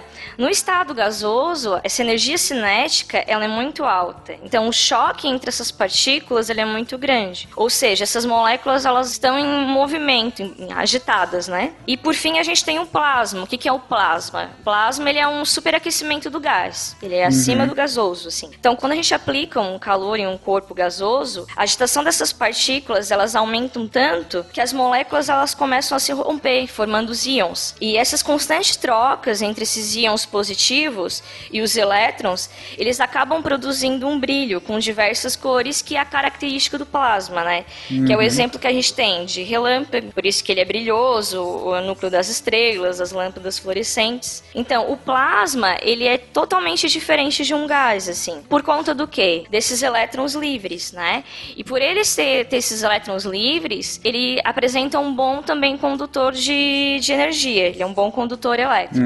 Só pra falar em relação à temperatura, quando você fala, por exemplo, que na- no estado gasoso as partículas estariam no- desorganizadas e com velocidade cinética superior, né? Ou seja, teriam Isso. temperatura maior. Mas aí, por exemplo, o espectro dessa temperatura, ou seja, se ela é um pouco menor ou um pouco maior, é o que volta lá na questão da chuva que nós comentamos. Por exemplo, por que que quando chega uma frente fria chove logo de cara? Porque vem a- aquela nuvem da frente fria, que ela é mais densa e mais fria logo, né? Por isso que chama frente fria, e empurra aquela nuvem quente, que ela é menos densa, então ela vai para cima. Então vem a nuvem, essa nuvem quente sobe por ser menos densa, resfria e precipita em forma de chuva. Só para fazer relação entre os temas. Até aí, ok. E foi legal, inclusive, essa introdução da, de energia cinética, até pra voltar com o tema anterior. E tá claro, enfim, não é algo muito longe do nosso dia a dia, diferentemente de mecânica quântica. Isso é algo que a gente vê o tempo todo, talvez não tanto plasma, mas mesmo plasma não é algo hoje muito longe da nossa realidade. O próprio exemplo do relâmpago que a Alice comentou agora há pouco. Mas aí eu, eu tenho uma dúvida que é desde os antigos e até hoje eu não entendi muito bem. Nisso tudo, o que, que é o fogo? Olha, o fogo é uma reação química, uma oxidação, mas a pergunta é: será que o fogo é plasma, né? Porque lá nos antigos, quando a gente tem os quatro elementos, a gente tem todos os estados da matéria, né? Terra é sólido, li- água é líquido, o ar é gasoso e o fogo, naturalmente, a gente quer se perguntar se ele é um plasma. A resposta não é tão simples, porque depende do fogo. Como a Alice acabou de definir bem, o plasma é diferente do gás, é porque ele é ionizado. A gente tem partículas ionizadas. Você tem partículas positivas e negativas livres umas das outras. Então ele é um bom condutor é, elétrico e ele vai brilhar por, por conta disso. O fogo brilha, legal, mas o fogo não necessariamente brilha porque ele é um gás ionizado.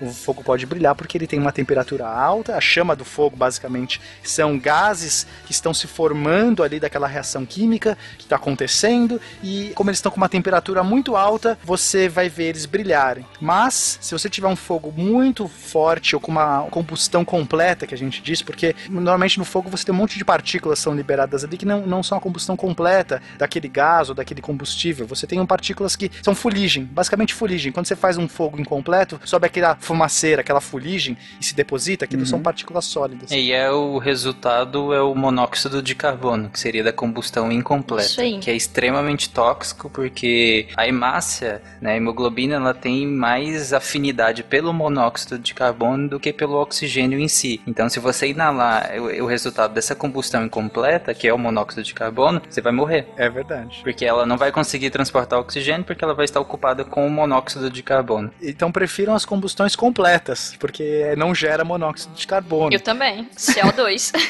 né? O escapamento do carro, por exemplo, é rico em monóxido de carbono. Por isso que as pessoas colocam um cano no escapamento e dentro do carro pra se matar, né? é adicionado os catalisadores, né? Pra converter. Uhum. É. Vamos dar ideias. E por falar em plasma, tem a ver com a minha entradinha, que eu sei fazer um sabre de luz. Então, queria contar pra vocês. Já teorizaram sobre vários jeitos de fazer de sabre de luz, usando laser. Não é laser, isso seria bobagem. O melhor jeito de fazer um sabre de luz é usando um plasma. Então, como é que você vai fazer isso? Você tem que fazer um gás ionizável, né, ionizado. Então, você tem que eh, passar uma energia, pode ser elétrica, num gás, até o ponto que ele ioniza e começa a emitir luz. Então, isso é legal porque o sabre de luz brilha, funciona. A pergunta que é a mais difícil é como você confina o sabre no formato de sabre. E o jeito de você fazer isso é através de campos magnéticos, porque, como a gente viu, o plasma é um gás ionizado, é bom condutor elétrico, ele reage a campos magnéticos. Se eu gerar um campo magnético, e não é difícil gerar um campo magnético, claro que eu teria que ter um reator nuclear dentro do sabre de luz, mas assim, dane-se, isso aí no universo ficcional tudo vale. Se eu tiver uma energia muito grande ali armazenada naquele sabre de luz, eu posso gerar um campo magnético que molda o plasma naquele formato específico. E aí esse plasma fica ali confinado, ele é tão energético, tão quente, tão absurdamente quente que onde ele encostar, amigo, vai queimar e vai fazer exatamente o efeito. E aí você pergunta, mas se eu bater um sabre de luz contra outro sabre de luz, o que, que vai acontecer? O plasma vai passar um pelo outro, não deveria bater. Só que aí o efeito do campo magnético entra primeiro, já que o campo magnético está por fora, tecnicamente um sabre batendo no outro, os dois campos magnéticos se repelem e você conseguiria gerar até o efeito que acontece nos filmes. Claro que eu tô falando, gente, é muito ficção, tá? Tô falando assim, princípios físicos. Sim, em princípios físicos é factível. Agora, como você vai gerar esse campo? Como você vai conseguir essa energia toda e tudo mais? Aí é um problema aí pros milênios. Agora, um problema grave é que com aquele plasma todo irradiando aquela energia, você queimaria rapidamente qualquer pessoa ao redor. É tanta energia térmica sendo liberada nessa radiação que o Tarek já falou, infravermelho, se queimaria qualquer pessoa. Então você teria que ter também algum campo que absorvesse essa radiação térmica. E aí eu já não faço ideia como seria esse campo. Mas é possível, né? Quem sabe? Ok. Não tentem em casa. Por favor. Ah, fica a pergunta se ao se baterem ou não, esses sabres vão fazer o efeitinho sonoro legal do filme.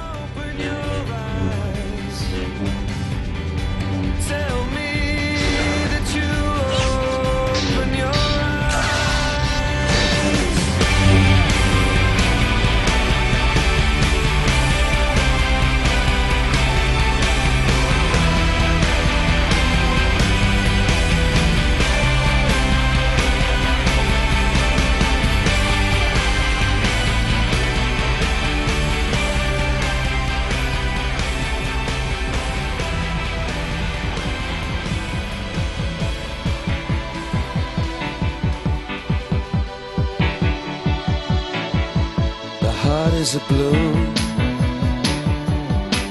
shoots up through the ground. Continuando a nossa discussão sobre temperatura, viu-se que a partir de uma diferença de, de temperatura pode haver a mudança do estado dessa matéria que a Alice bem descreveu. Mas também foi falado anteriormente que, em especial nos gases, você tem uma característica muito importante que é a pressão. O que, que define a pressão de um gás? O que, que é, na verdade, essa pressão? Bom, é, como a Alice falou, na escola a gente aprende que a água, a temperatura ambiente, a 1 atm, ela congela a 0 graus e vira vapor a, entre ebulição a 100 graus. Só que nessa equação aí tem uma variável que é, ela é tão importante quanto a temperatura, que é a pressão. A pressão tenta manter a matéria comportada, tudo junta, e a temperatura tenta liberar essa matéria. Para explicar um pouco isso, a gente pode dar o exemplo da panela de pressão. O Pena pode falar um pouco pra gente sobre a panela de pressão. Como é que é que funciona, Pena? Cara, vamos levar então pro dia a dia que é legal, né? Então você vai lá fazer seu almoço gostoso, Sua fazer um arroz e feijão.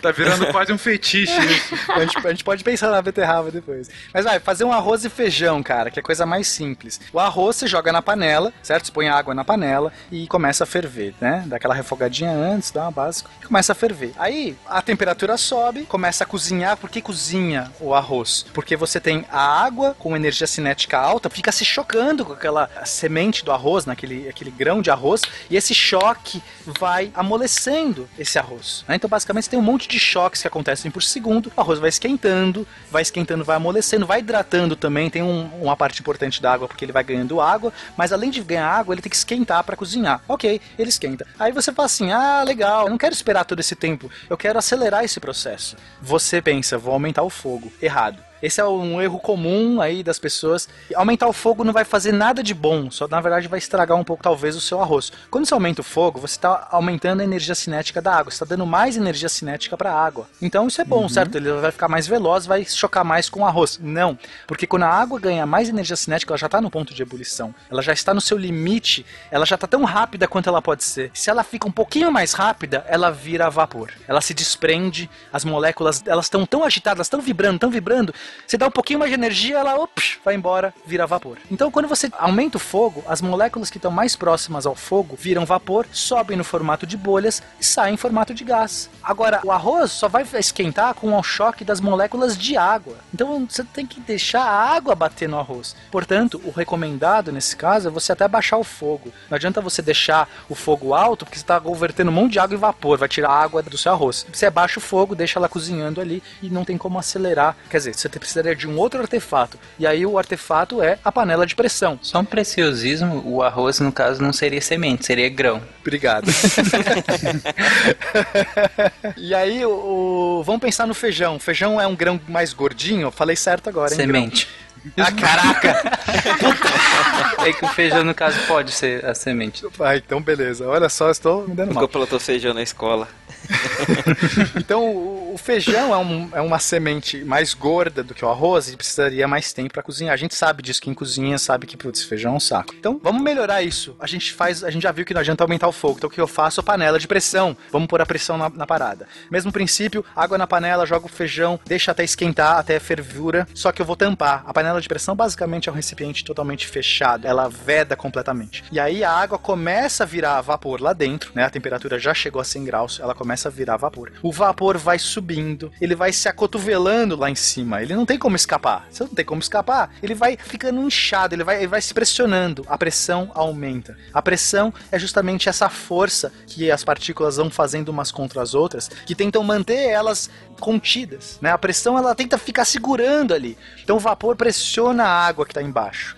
De tal jeito que quando você aumenta a temperatura, aumenta o fogo, as próximas moléculas que virariam vapor, elas estão tão pressionadas, tão forçadas umas contra as outras que elas não conseguem virar vapor. Então elas aumentam a temperatura, elas aumentam a agitação delas, mas não conseguem se libertar. Entende a analogia? Se eu tivesse sem uma, uma pressão mais baixa, elas puf, virariam vapor. Mas quando eu mantenho uma força pressionando elas, elas não conseguem evaporar, então aumenta a temperatura e a temperatura da água sobe 110 graus, 120 graus e até o ponto que então o feijão que está lá mergulhado vai receber mais choques, porque essa temperatura corresponde à energia cinética, a mais vibração, a mais choques por segundo e o feijão cozinha mais rápido. Complementando então a, a fala do Pena, essa pressão que a panela exerce, ela é- vai ser muito maior do que a pressão atmosférica. Então ele dificulta essa evaporação, né? Então na panela de pressão, os alimentos eles chegam numa temperatura mais alta, contrapartida pelo aumento de pressão.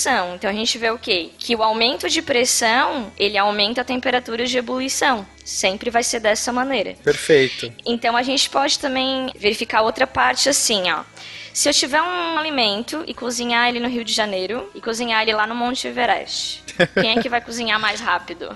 Temperatura de ebulição no Monte Everest é aproximadamente da água, né? É aproximadamente 71 graus Celsius. Rio de Janeiro, então. Rio de Janeiro, muito bem.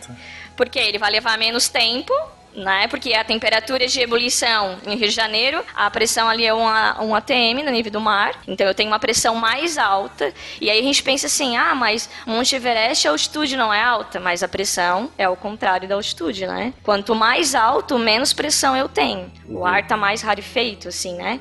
Então lá, a temperatura de ebulição que chega ali a 71 graus, eu vou ter que levar mais tempo para estar cozinhando do que se eu estiver no Rio de Janeiro, que a temperatura ali chega a 100 graus. É, incluindo se for verão, tu pode fazer no asfalto. Tu põe só a panela de pressão em cima. Eu fui uma vez no Rio de Janeiro no verão, nunca mais. Nunca mais. Uma aplicação interessante dessa variação é os alimentos que sofrem processo de liofilização, né? Que são aqueles alimentos que as pessoas compram quando vão fazer montanhismo, né? Que eles duram muito mais Isso. tempo. Então, por exemplo, você pega o alimento e a, a água que está presente no alimento é o substrato que vai fazer o alimento estragar, né? No caso, a proliferação microbiana vai utilizar do ambiente hidratado. Então, o que, que eles fazem? Um alimento líquido, por exemplo, ou um sólido, porque o que importa é a água. A água que está lá está em estado líquido. Então você resfria ela sem variar a pressão. Você resfria muito ela. Quando você resfria, essa água vai para o estado sólido, no caso. Do estado sólido, para que ela não volte a líquido, então você agora, sem variar a temperatura, você vai- baixa muito a pressão. Quando você baixa muito a pressão, ela já passa do estado sólido para o estado gasoso diretamente. Então você desidrata o alimento de maneira rápida e eficiente.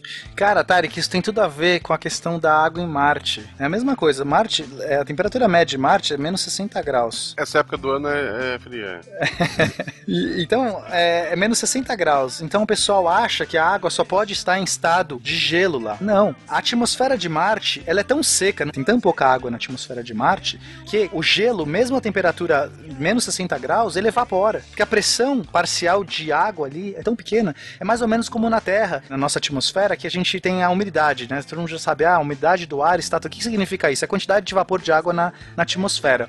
Se você tem muito vapor de água na atmosfera, chove. Basicamente chega a 100% satura e chove. Se você tem pouco ar, se você tem um dia muito seco, você põe um copo de água é, na sua pia e a água some, a água evapora, mesmo não estando em ebulição. Então por isso que é importante o pessoal entender que a pressão, é, ela é muito importante, não é só a pressão atmosférica, é a pressão parcial. Se você tem pouca água na atmosfera, a pressão parcial de água é pequena. É pressão máxima de vapor, né? A definição. Que aí, no caso, quanto maior for essa pressão máxima de vapor, mais aquilo vai ser volátil, ou seja, mais tende a, a evaporação. É, e também existe uma diferença também de evaporação e ebulição, né? Perfeito. A ebulição é exatamente quando você chega no limite, né? Os 100, os 100 graus da Isso. água, ela começa, aí ela ferve. É a formação da bolha, né? Formação da A bolha. evaporação é um processo, digamos que é mais natural. A água, ela tem a tendência em evaporar, né? A água líquida. Isso. Ela tenta entrar em equilíbrio com a própria atmosfera. Tem, tem mais umidade no ar, ela evapora menos. Tem menos umidade no ar, ela evapora mais. Ela é, tem muito, tá muito seco o ar, ela vai evaporar, ela vai se desprender. As moléculas que estão no topo, elas vão sentir uma vontade enorme de ir pro ar porque tá seco. É como no meu exemplo lá, quando eu falei por exemplo, que a água do alimento,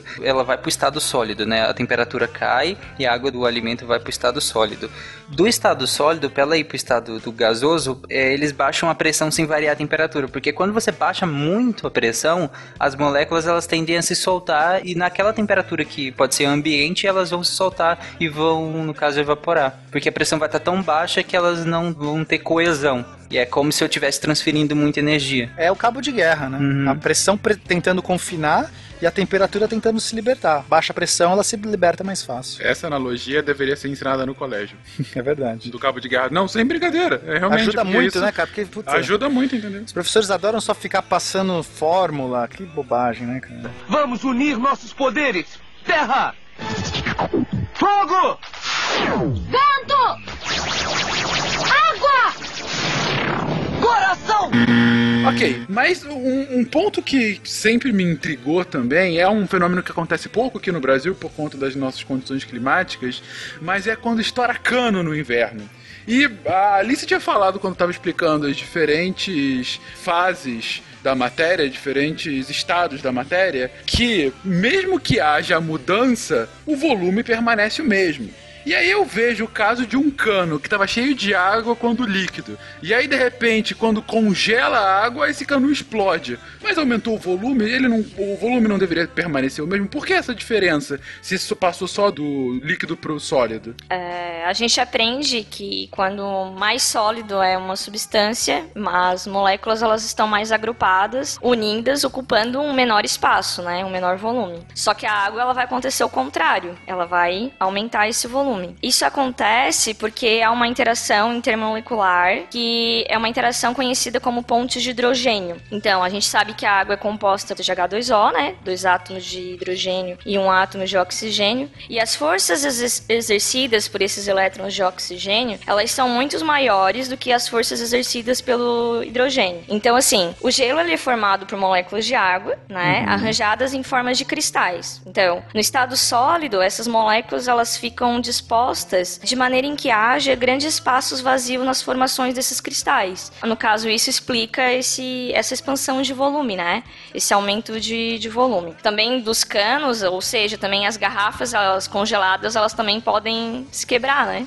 Pela expansão do volume da água. Então, assim, se a água ela ganha calor, é, entrando em fusão no intervalo de 0 a 4 graus, o volume do líquido ele, ele diminuirá devido a essa ruptura desses cristais da ponte de hidrogênio. Ou seja, o que ocorrerá ao contrário, ocorrerá a ocupação desses espaços vazios entre as moléculas. Então a gente pode definir o quê? Que a água tem uma temperatura crítica desse 4 graus, né? Uhum. Desse 0 a 4 graus. E se eu aumentar a temperatura acima desse 4 graus, o comportamento da água ele vai ser normal, assim. Então, se eu abaixar ali de 0 para 4 graus, ele vai ter essa anomalia que a gente chama, que é devido a essa interação dessas pontes de hidrogênio. As pontes de hidrogênio seria a ligação do hidrogênio com o flúor, o oxigênio e o nitrogênio, né? Isso, o FON, né, que a gente chama, que são os mais eletronegativos.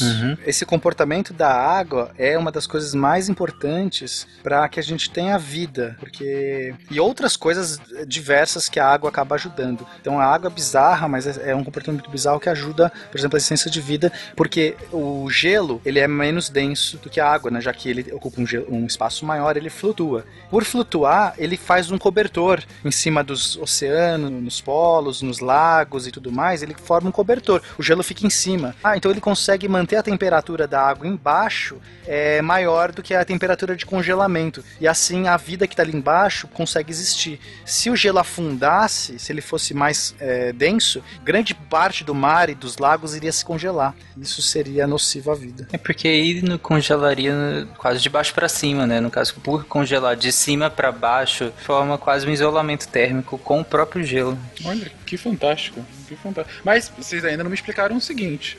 Ok, eh, tá muito bem explicado ali isso com relação a, a que a água expande e daí quebra o cano. Só que se você for abrir um cano aqui no meio da rua aqui no Brasil, se eu quebro esse cano, em geral a água vai ficar na metade do cano, ela não vai ocupar o cano inteiro. Então se eu expandisse, na verdade, ela só ia expandir pro restante do cano que estaria ar. Por que, que lá fora então isso acontece? Não, mas você tem regiões que as válvulas estão vedadas. É, e também por- pela conformação de cristal, ela não simplesmente expande redondinha, ela expande às vezes e criando regiões pontiagudas, né? E se a tubulação, no caso, for de cobre ou de, de ferro, ele também vai comprimir devido à baixa temperatura, né? Ah, é verdade. O cano comprime, a água expande, chega uma hora que não tem espaço. Geralmente que as caixas d'água, ou as estações de tratamento ficam em um lugar mais elevado da cidade. Aí a água vem por gravidade, né? Existem lugares que não tem como fazer isso. Aí a- o local de fornecimento de água manda essa água bombeada e ela já sai com pressão. Geralmente para não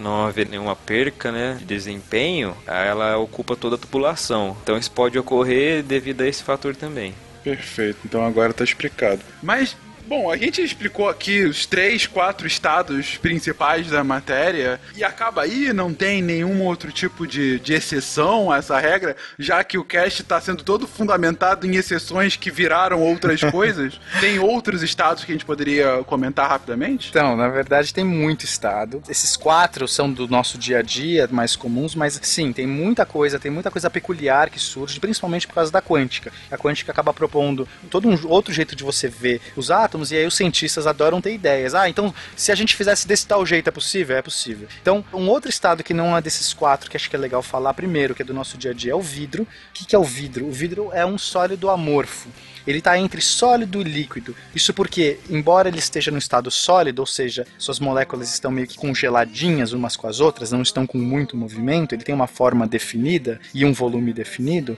o vidro ele não apresenta estrutura cristalina, ele não, os átomos não se é, apresentam de uma maneira bem estruturada, eles simplesmente congelaram no lugar. Então ele é uma, um líquido, né, uma forma toda meio jogada, só que congela aquilo no tempo. Então esse é o vidro. Então é um sólido amorfo. Para citar um dos estados desses mais bizarros, são muitos estados. Tem estados de alta energia, tem estados de baixa energia. Eu vou citar um que é o superfluido. Acontece em alguns condensados, especificamente no condensado de Bose-Einstein. Um condensado basicamente é uma coisa muito condensada, muito aglutinada.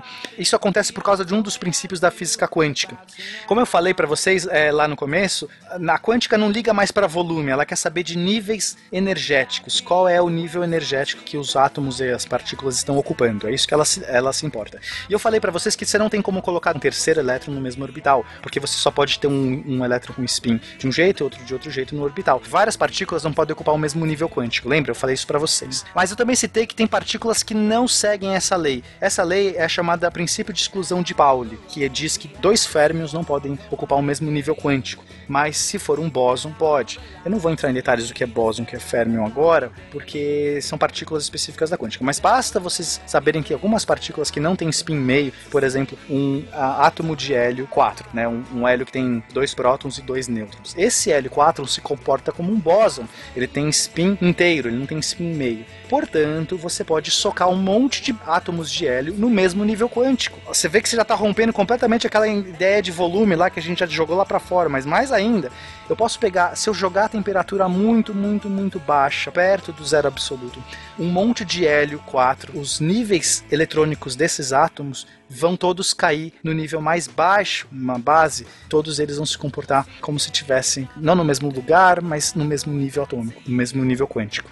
E o que isso quer dizer? Que ele vai adquirir a propriedade de superfluido. A viscosidade é zero, a fluidez é máxima. É tão absurdo esse estado, tem que estar nessas condições de 2 graus, 2 Kelvin, né? Tipo, quase zero absoluto. Então, ele vira um líquido, nem é sólido, ele se comporta como um líquido. Então, todas essas partículas ficam tão condensadas, juntas no mesmo nível quântico, que elas têm uma viscosidade zero isso permite que esse líquido ocupe todas as paredes do seu compartimento. Ele sobe, ele vai contra a gravidade, por assim dizer, ele sobe e se permeia em todas as, as paredes. De tal jeito, se você colocar um balde com um monte desse líquido, o líquido todo vai subir as paredes e vai escorrer para fora do balde. Esse é o superfluido. É, a temperatura de mais ou menos menos 271 graus Celsius. Exato. Então, quer dizer, é muito louco. Era pra ele estar sólido, ele vira líquido por causa dessa propriedade quântica. Todos os átomos ocupam o mesmo nível quântico de energia, o mais básico, e aí ele adquire essa superfluidez. E como esse, tem outros casos anômalos. Mas isso a gente deixa para outros casts e outras histórias, hein? Gente, eu me assustei realmente com um líquido subindo pelo balde, uma temperatura quase zero absoluto. Ok. É muito louco, né, cara? Isso existe, né? Foi feito, né? Não foi só teórico. Isso aí eu eles, tô imaginando eles fizeram mesmo. É, é muito louco. Cara. Meu Deus, é primeiro passo para invocação de Cthulhu.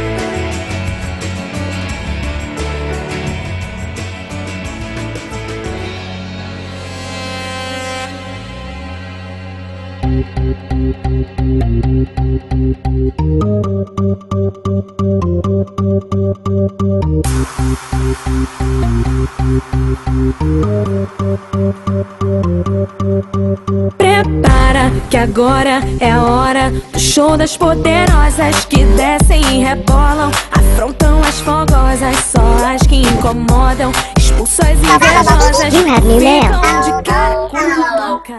para Deviantes Derivados, sejam todos bem-vindos à nossa detenção, local onde telemos suas cartas, sejam elas físicas, virtuais ou etéreas, e lemos seus recadinhos e conversamos sobre pegadinhas. Eu sou Marcelo Guaxinim. Eu sou a Fernanda. E eu sou a Jujuba. O que, que aconteceu, Jujuba? Ah, então, gente. Não, é, é que eu fiquei sabendo, né, que o Tarek fez muito sucesso semana passada. Aí eu tô com medo de ser mandado embora, então eu tô taricando aqui.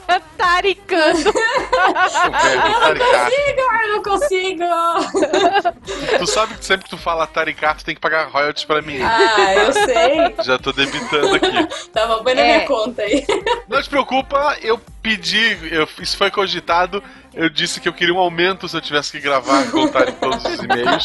Então já foi cortado isso, não, não cabia no orçamento atual. Que bom, eu fiquei com medo de perder o emprego, viu? Olha. Mas outra coisa interessante que aconteceu semana passada foram reclamações de gente que não leu o post e veio querendo, meu Deus, finalmente isso aqui é sobre criacionismo. Meu Deus Foi, foi. Gente, isso é um podcast de ciência.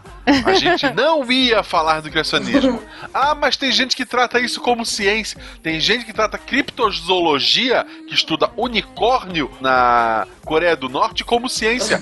Só que não é o nosso foco, gente. Olha. É óbvio que era um cast. Tinha a Jujuba, tinha o Jedi, era design, era óbvio que era design. No post eu explicava isso. No segundo parágrafo. É isso do que eu ia primeiro. falar no primeiro parágrafo. Você ainda pôs em caixa alta, assim, polêmica! No primeiro eu botei de sacanagem, porque no feed só aparece o começo. É. Ok. Mas era uma pegadinha, gente. Como a gente grava com muita antecedência, esse foi o episódio 1 de abril que saiu no dia errado. Ai, Marcelo. Por sinal, se eu não me engano, a última sugestão que o Silmar deu antes de ir embora, Rip Silmar, foi de deixar o título. Esse título era provisório. Ele achou, cara, na campus eu lembro dele falando isso pro Jedi. Deixa esse título que vai bombar. É por isso que ele foi demitido, gente. Olha, tá vendo? Na verdade, ele foi trabalhar na né? Ih, Ah. caramba, grandes revelações aqui. Agora eu entendo tudo. Na verdade, não. Então, é, lembrar que que vocês não. que o SciCast não é, quer dizer, ele é só um podcast, mas ele pertence a um grande portal chamado Portal Deviante, onde tem milhões de textos. Essa semana, dias antes de sair o Guerra Civil, tem um texto maravilhoso do Ronaldo, sem spoiler, mas agora que o episódio saiu, já todo mundo já sabe do filme, então não faz sentido. Mas se você acompanhasse o site, você saberia das impressões dele, se vale a pena ou não. Spoiler, vale. Assistir o filme. Então tá lá, tem texto sobre ciência, sobre NASA, sobre tudo, tudo. Eu devia escrever uns posts lá sobre anime e mangá, mas. O Thierry não deixa, Não né? dá tempo. Não é, eu tô. É, em tantos projetos, mas um dia vai, tem coisa lá boa que eu vou colocar também. Uhum. Mas então acompanhe o site. Além do site, tem o SciCast Podcast, que é essa coisa linda de Deus que você. De Deus não, porque a gente é cientista, né? De Darwin.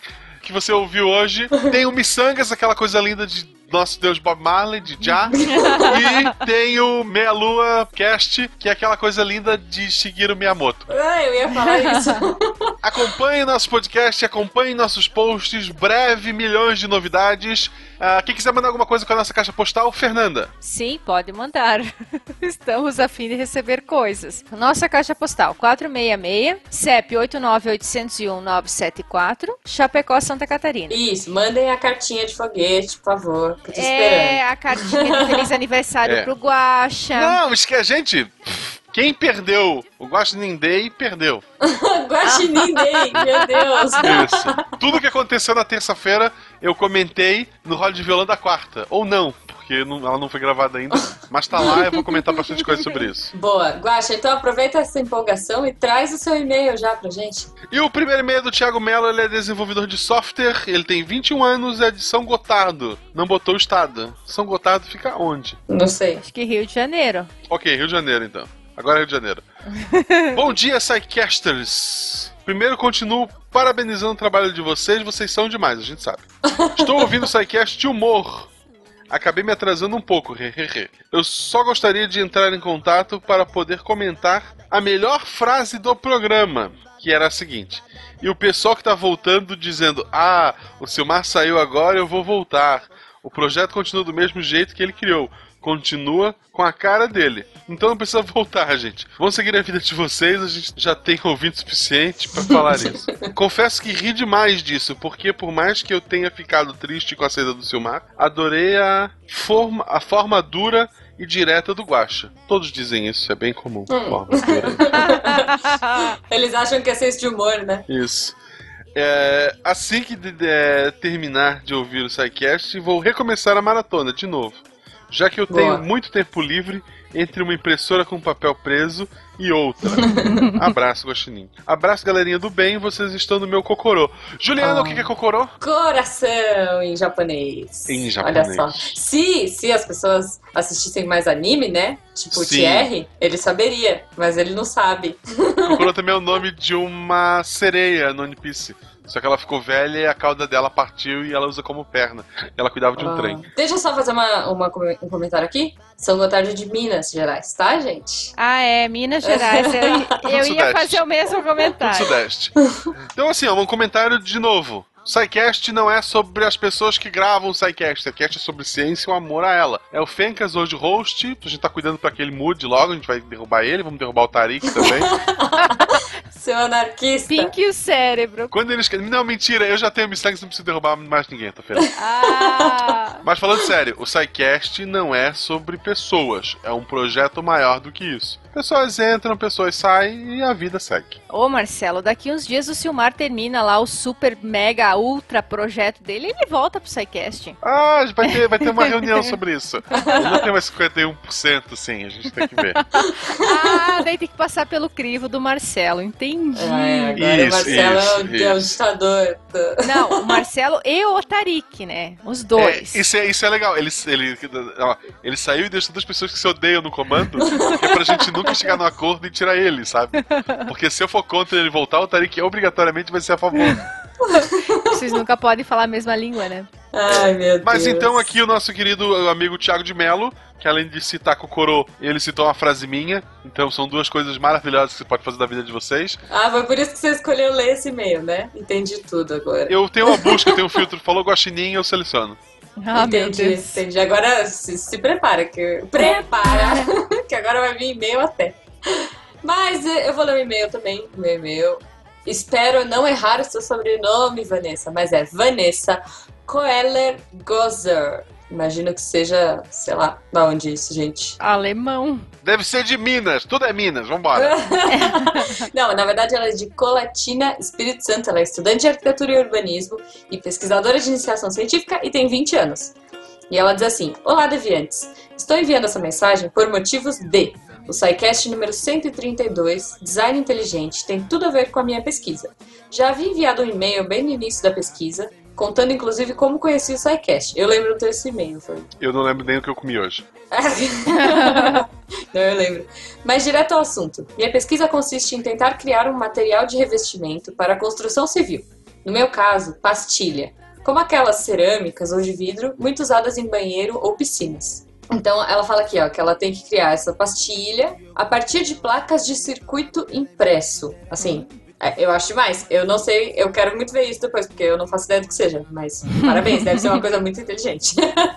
Deve ser. Aí ela colocou aqui: me deparei com as joias feitas do mesmo material e fiquei com a mesma sensação de esse material pode ficar em contato com a pele? A verdade é que essa parte da PCI é formada de cobre e fibra de vidro. Porém, ainda seria necessário cobrir com algum material, pois podem existir resíduos dos componentes presentes na placa. Por isso, para minha amada pastilha de placa de circuito, estamos estudando um polímero para cobrir a placa e evitar o contato direto, mas mantendo a aparência da placa de circuito. A pesquisa está em andamento, por isso não tenho muitos resultados, mas prometo divulgar no estilo SciCast. Obrigada por inspirarem o meu lado científico. Grande abraço. Com um gordo fazendo piada? Como é que.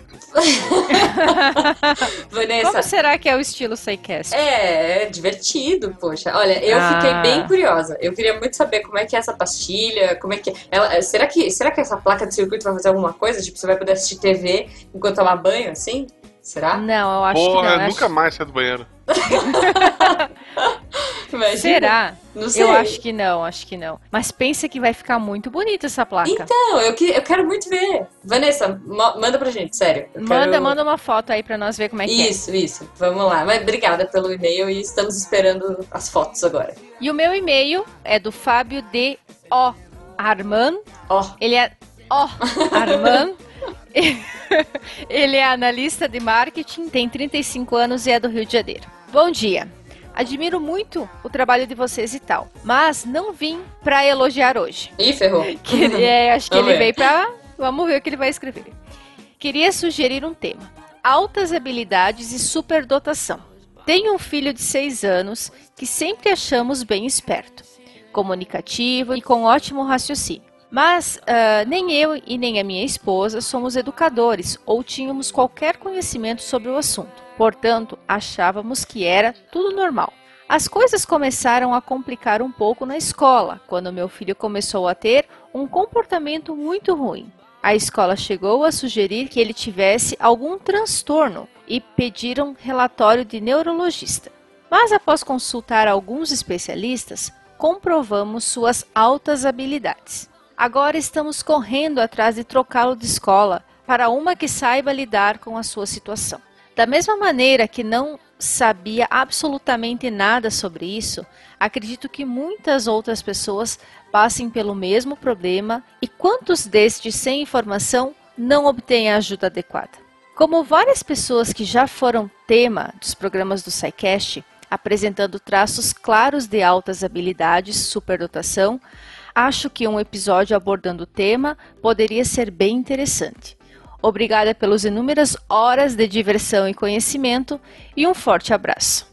É realmente quando a gente se depara com, com certos não seriam problemas, né, com certas É, na verdade, essas altas habilidades, né, elas acabam se tornando um problema a partir do momento que você não consegue lidar. Isso É, mesmo. Mas no momento que as, que as pessoas que deveriam estar habilitadas a lidar Uhum. com isso Sim. não sabem lidar com isso. É, até É. porque não é só falar assim, ah, puxa, a pessoa. Não sei, aí, aí acho que vale um episódio mesmo, como ele falou. Aham. Mas eu acho que de repente, assim, não é nem que a pessoa não sabe lidar, mas é, é outra forma de lidar, né? Imagino que para uma pessoa superdotada, uma escola normal seja X. Até porque essas crianças elas têm uma facilidade muito grande de aprender, Uhum. né? Ela, ela aprende muito facilmente e com muita rapidez. Sim. Então imagina o quão chato deve ser para uma criança, né, superdotada Uhum. e com, com altas habilidades e ficar lá ouvindo às vezes duas ou três vezes a mesma explicação, se na primeira ou antes de terminar a primeira ela já entendeu tudo o que estava acontecendo, né? É, e, e é bom lembrar também que seja super habilidades ou mesmo deficiências ou qualquer tipo de problemas que o aluno tenha, ah, os professores, tirando quem está saindo agora da universidade, não são todos, os professores nunca receberam nenhum treinamento para receber esse aluno. Eu trabalhei em escola que tinha aluna deficiente visual, com aluno surdo, e tu tinha que se virar, sabe? Tinha um Uhum. professor amigo meu que aprendeu braille para poder acompanhar uma aluna dessa. Então, é, mas ele aprendeu porque ele quis, sentando co- com a própria menina, com os pais dela, ele foi atrás. O horário que ele fazia isso não, não era remunerado, sabe? Ele foi porque ele quis ir atrás e daí ele me ajudou bastante. É, eu tinha muita aula na época, mas com ela eu trabalhava temas transversais, assim, não era nada muito importante. Então, ah, o que eu precisava ele me ajudava ali. Aprendi uma coisinha ou outra, hoje eu não, não lembro quase nada. Já tive aluno surdo, que tinha professora que de vez em quando acompanhava ele, de vez em quando ela não vinha, porque tinha que ir em outra escola. Então, ainda é tudo muito novo. Então, a gente achar um educador tá pronto para receber esse aluno. Não tá. Então, é, pais aí de aluno, ah, minha filha, por exemplo, é agitada pra caramba. Se um dia eu levar, me disser, ah, dá um remédio pra ela, não sei o que, eu vou ouvir 15 opiniões antes de fazer qualquer coisa. É bem complicado como a gente tá. é, a gente tem que incluir esse aluno, mas a gente não recebe é, um treinamento, um curso, né, de como tá acolhendo, de como tá recebendo esse aluno. É, eu acho que com certeza vale um papo sobre isso, né? É, vale, Vale, va- vale. com certeza vale um SciCast sobre isso. Tanto para entender que tipos de, de é, superdotação, que tipos de, de coisas isso envolve, quanto até para discutir um pouco essa parte da educação, da inclusão. Cabe desde a discussão de, para muita gente, inclusão, ah, tem um, o aluno consegue chegar, por exemplo, um cadeirante, consegue chegar na sala de aula e ir em um banheiro específico. Ah, então ele está incluso. Não, a inclusão é o cara poder É. aproveitar os mesmos espaços que todo mundo. Se ele quiser ir pra quadra, se ele quiser ir pra qualquer lugar, ele tem que ir. Mesma coisa no deficiente visual, não basta tu ter uma pessoa que guie, tu tem que ter uma placa para ele ser independente, sabe, uma placa em braille, o espaço mesmo no chão. É uma série de adaptações que 99% das escolas no Brasil não estão prontas. Então, É verdade. é um assunto muito polêmico e muito grande, mas fica a sugestão. Boa, boa. Vamos mandar para as equipes de pauta aí. Muito obrigada, Fábio. Valeu Ó, mesmo. Só, só aqui a gente já conversou um monte, imagina no episódio. É verdade. Fábio, um abração, um abração pra você, pro seu filho de seis anos e pra sua esposa. E continue ouvindo o SciCast. Com certeza, continua acompanhando a gente. Obrigado a todo mundo que mandou e-mail gente essa semana. Semana recebeu bastante e-mail, bastante elogio, bastante tweet, bastante gente entendeu a piada. Muito obrigado. É por vocês que a gente grava o SciCast. É isso aí. E até semana que vem? E até semana que vem. Até semana que vem, sem Tarik, pelo amor de Deus. Será? Se o pessoal pedir muito lá no Twitter, a gente coloca ele de volta. Aí eu não venho, aí ele vem no, no meu lugar. Eu quero Não, ver. não, Eu é- quero ver ter ritmo. Quero ver, quero ver ele ter se gingado bonito. Nós podíamos fazer um desafio, né? Lançar um desafio. É, qual é o desafio? Tirar o Marcelo e colocar o Tarik. Vixe, será? Acho que não. Será que vai funcionar? Acho que não, Fê, acho que não, hein? Acho que vão tirar a gente. Quem é a favor, poste no Twitter, hashtag TeamTarik. Isso! Quem prefere que o Guaxinim continue, hashtag TeamGuaxa. No final, você decide. Vocês lembram desse programa? Você decide. Claro que eu lembro. E vamos embora que eu tenho que gravar ainda mais hoje. Até semana que vem. pessoal. Então tá, beijão, tchau. Pra te dominar, vira tua cabeça. Eu vou continuar te provocando. Tem na maldade com vontade, chega encosta em mim. Eu já quero e você sabe que eu gosto assim. Ah, ah, ah, ah, ah,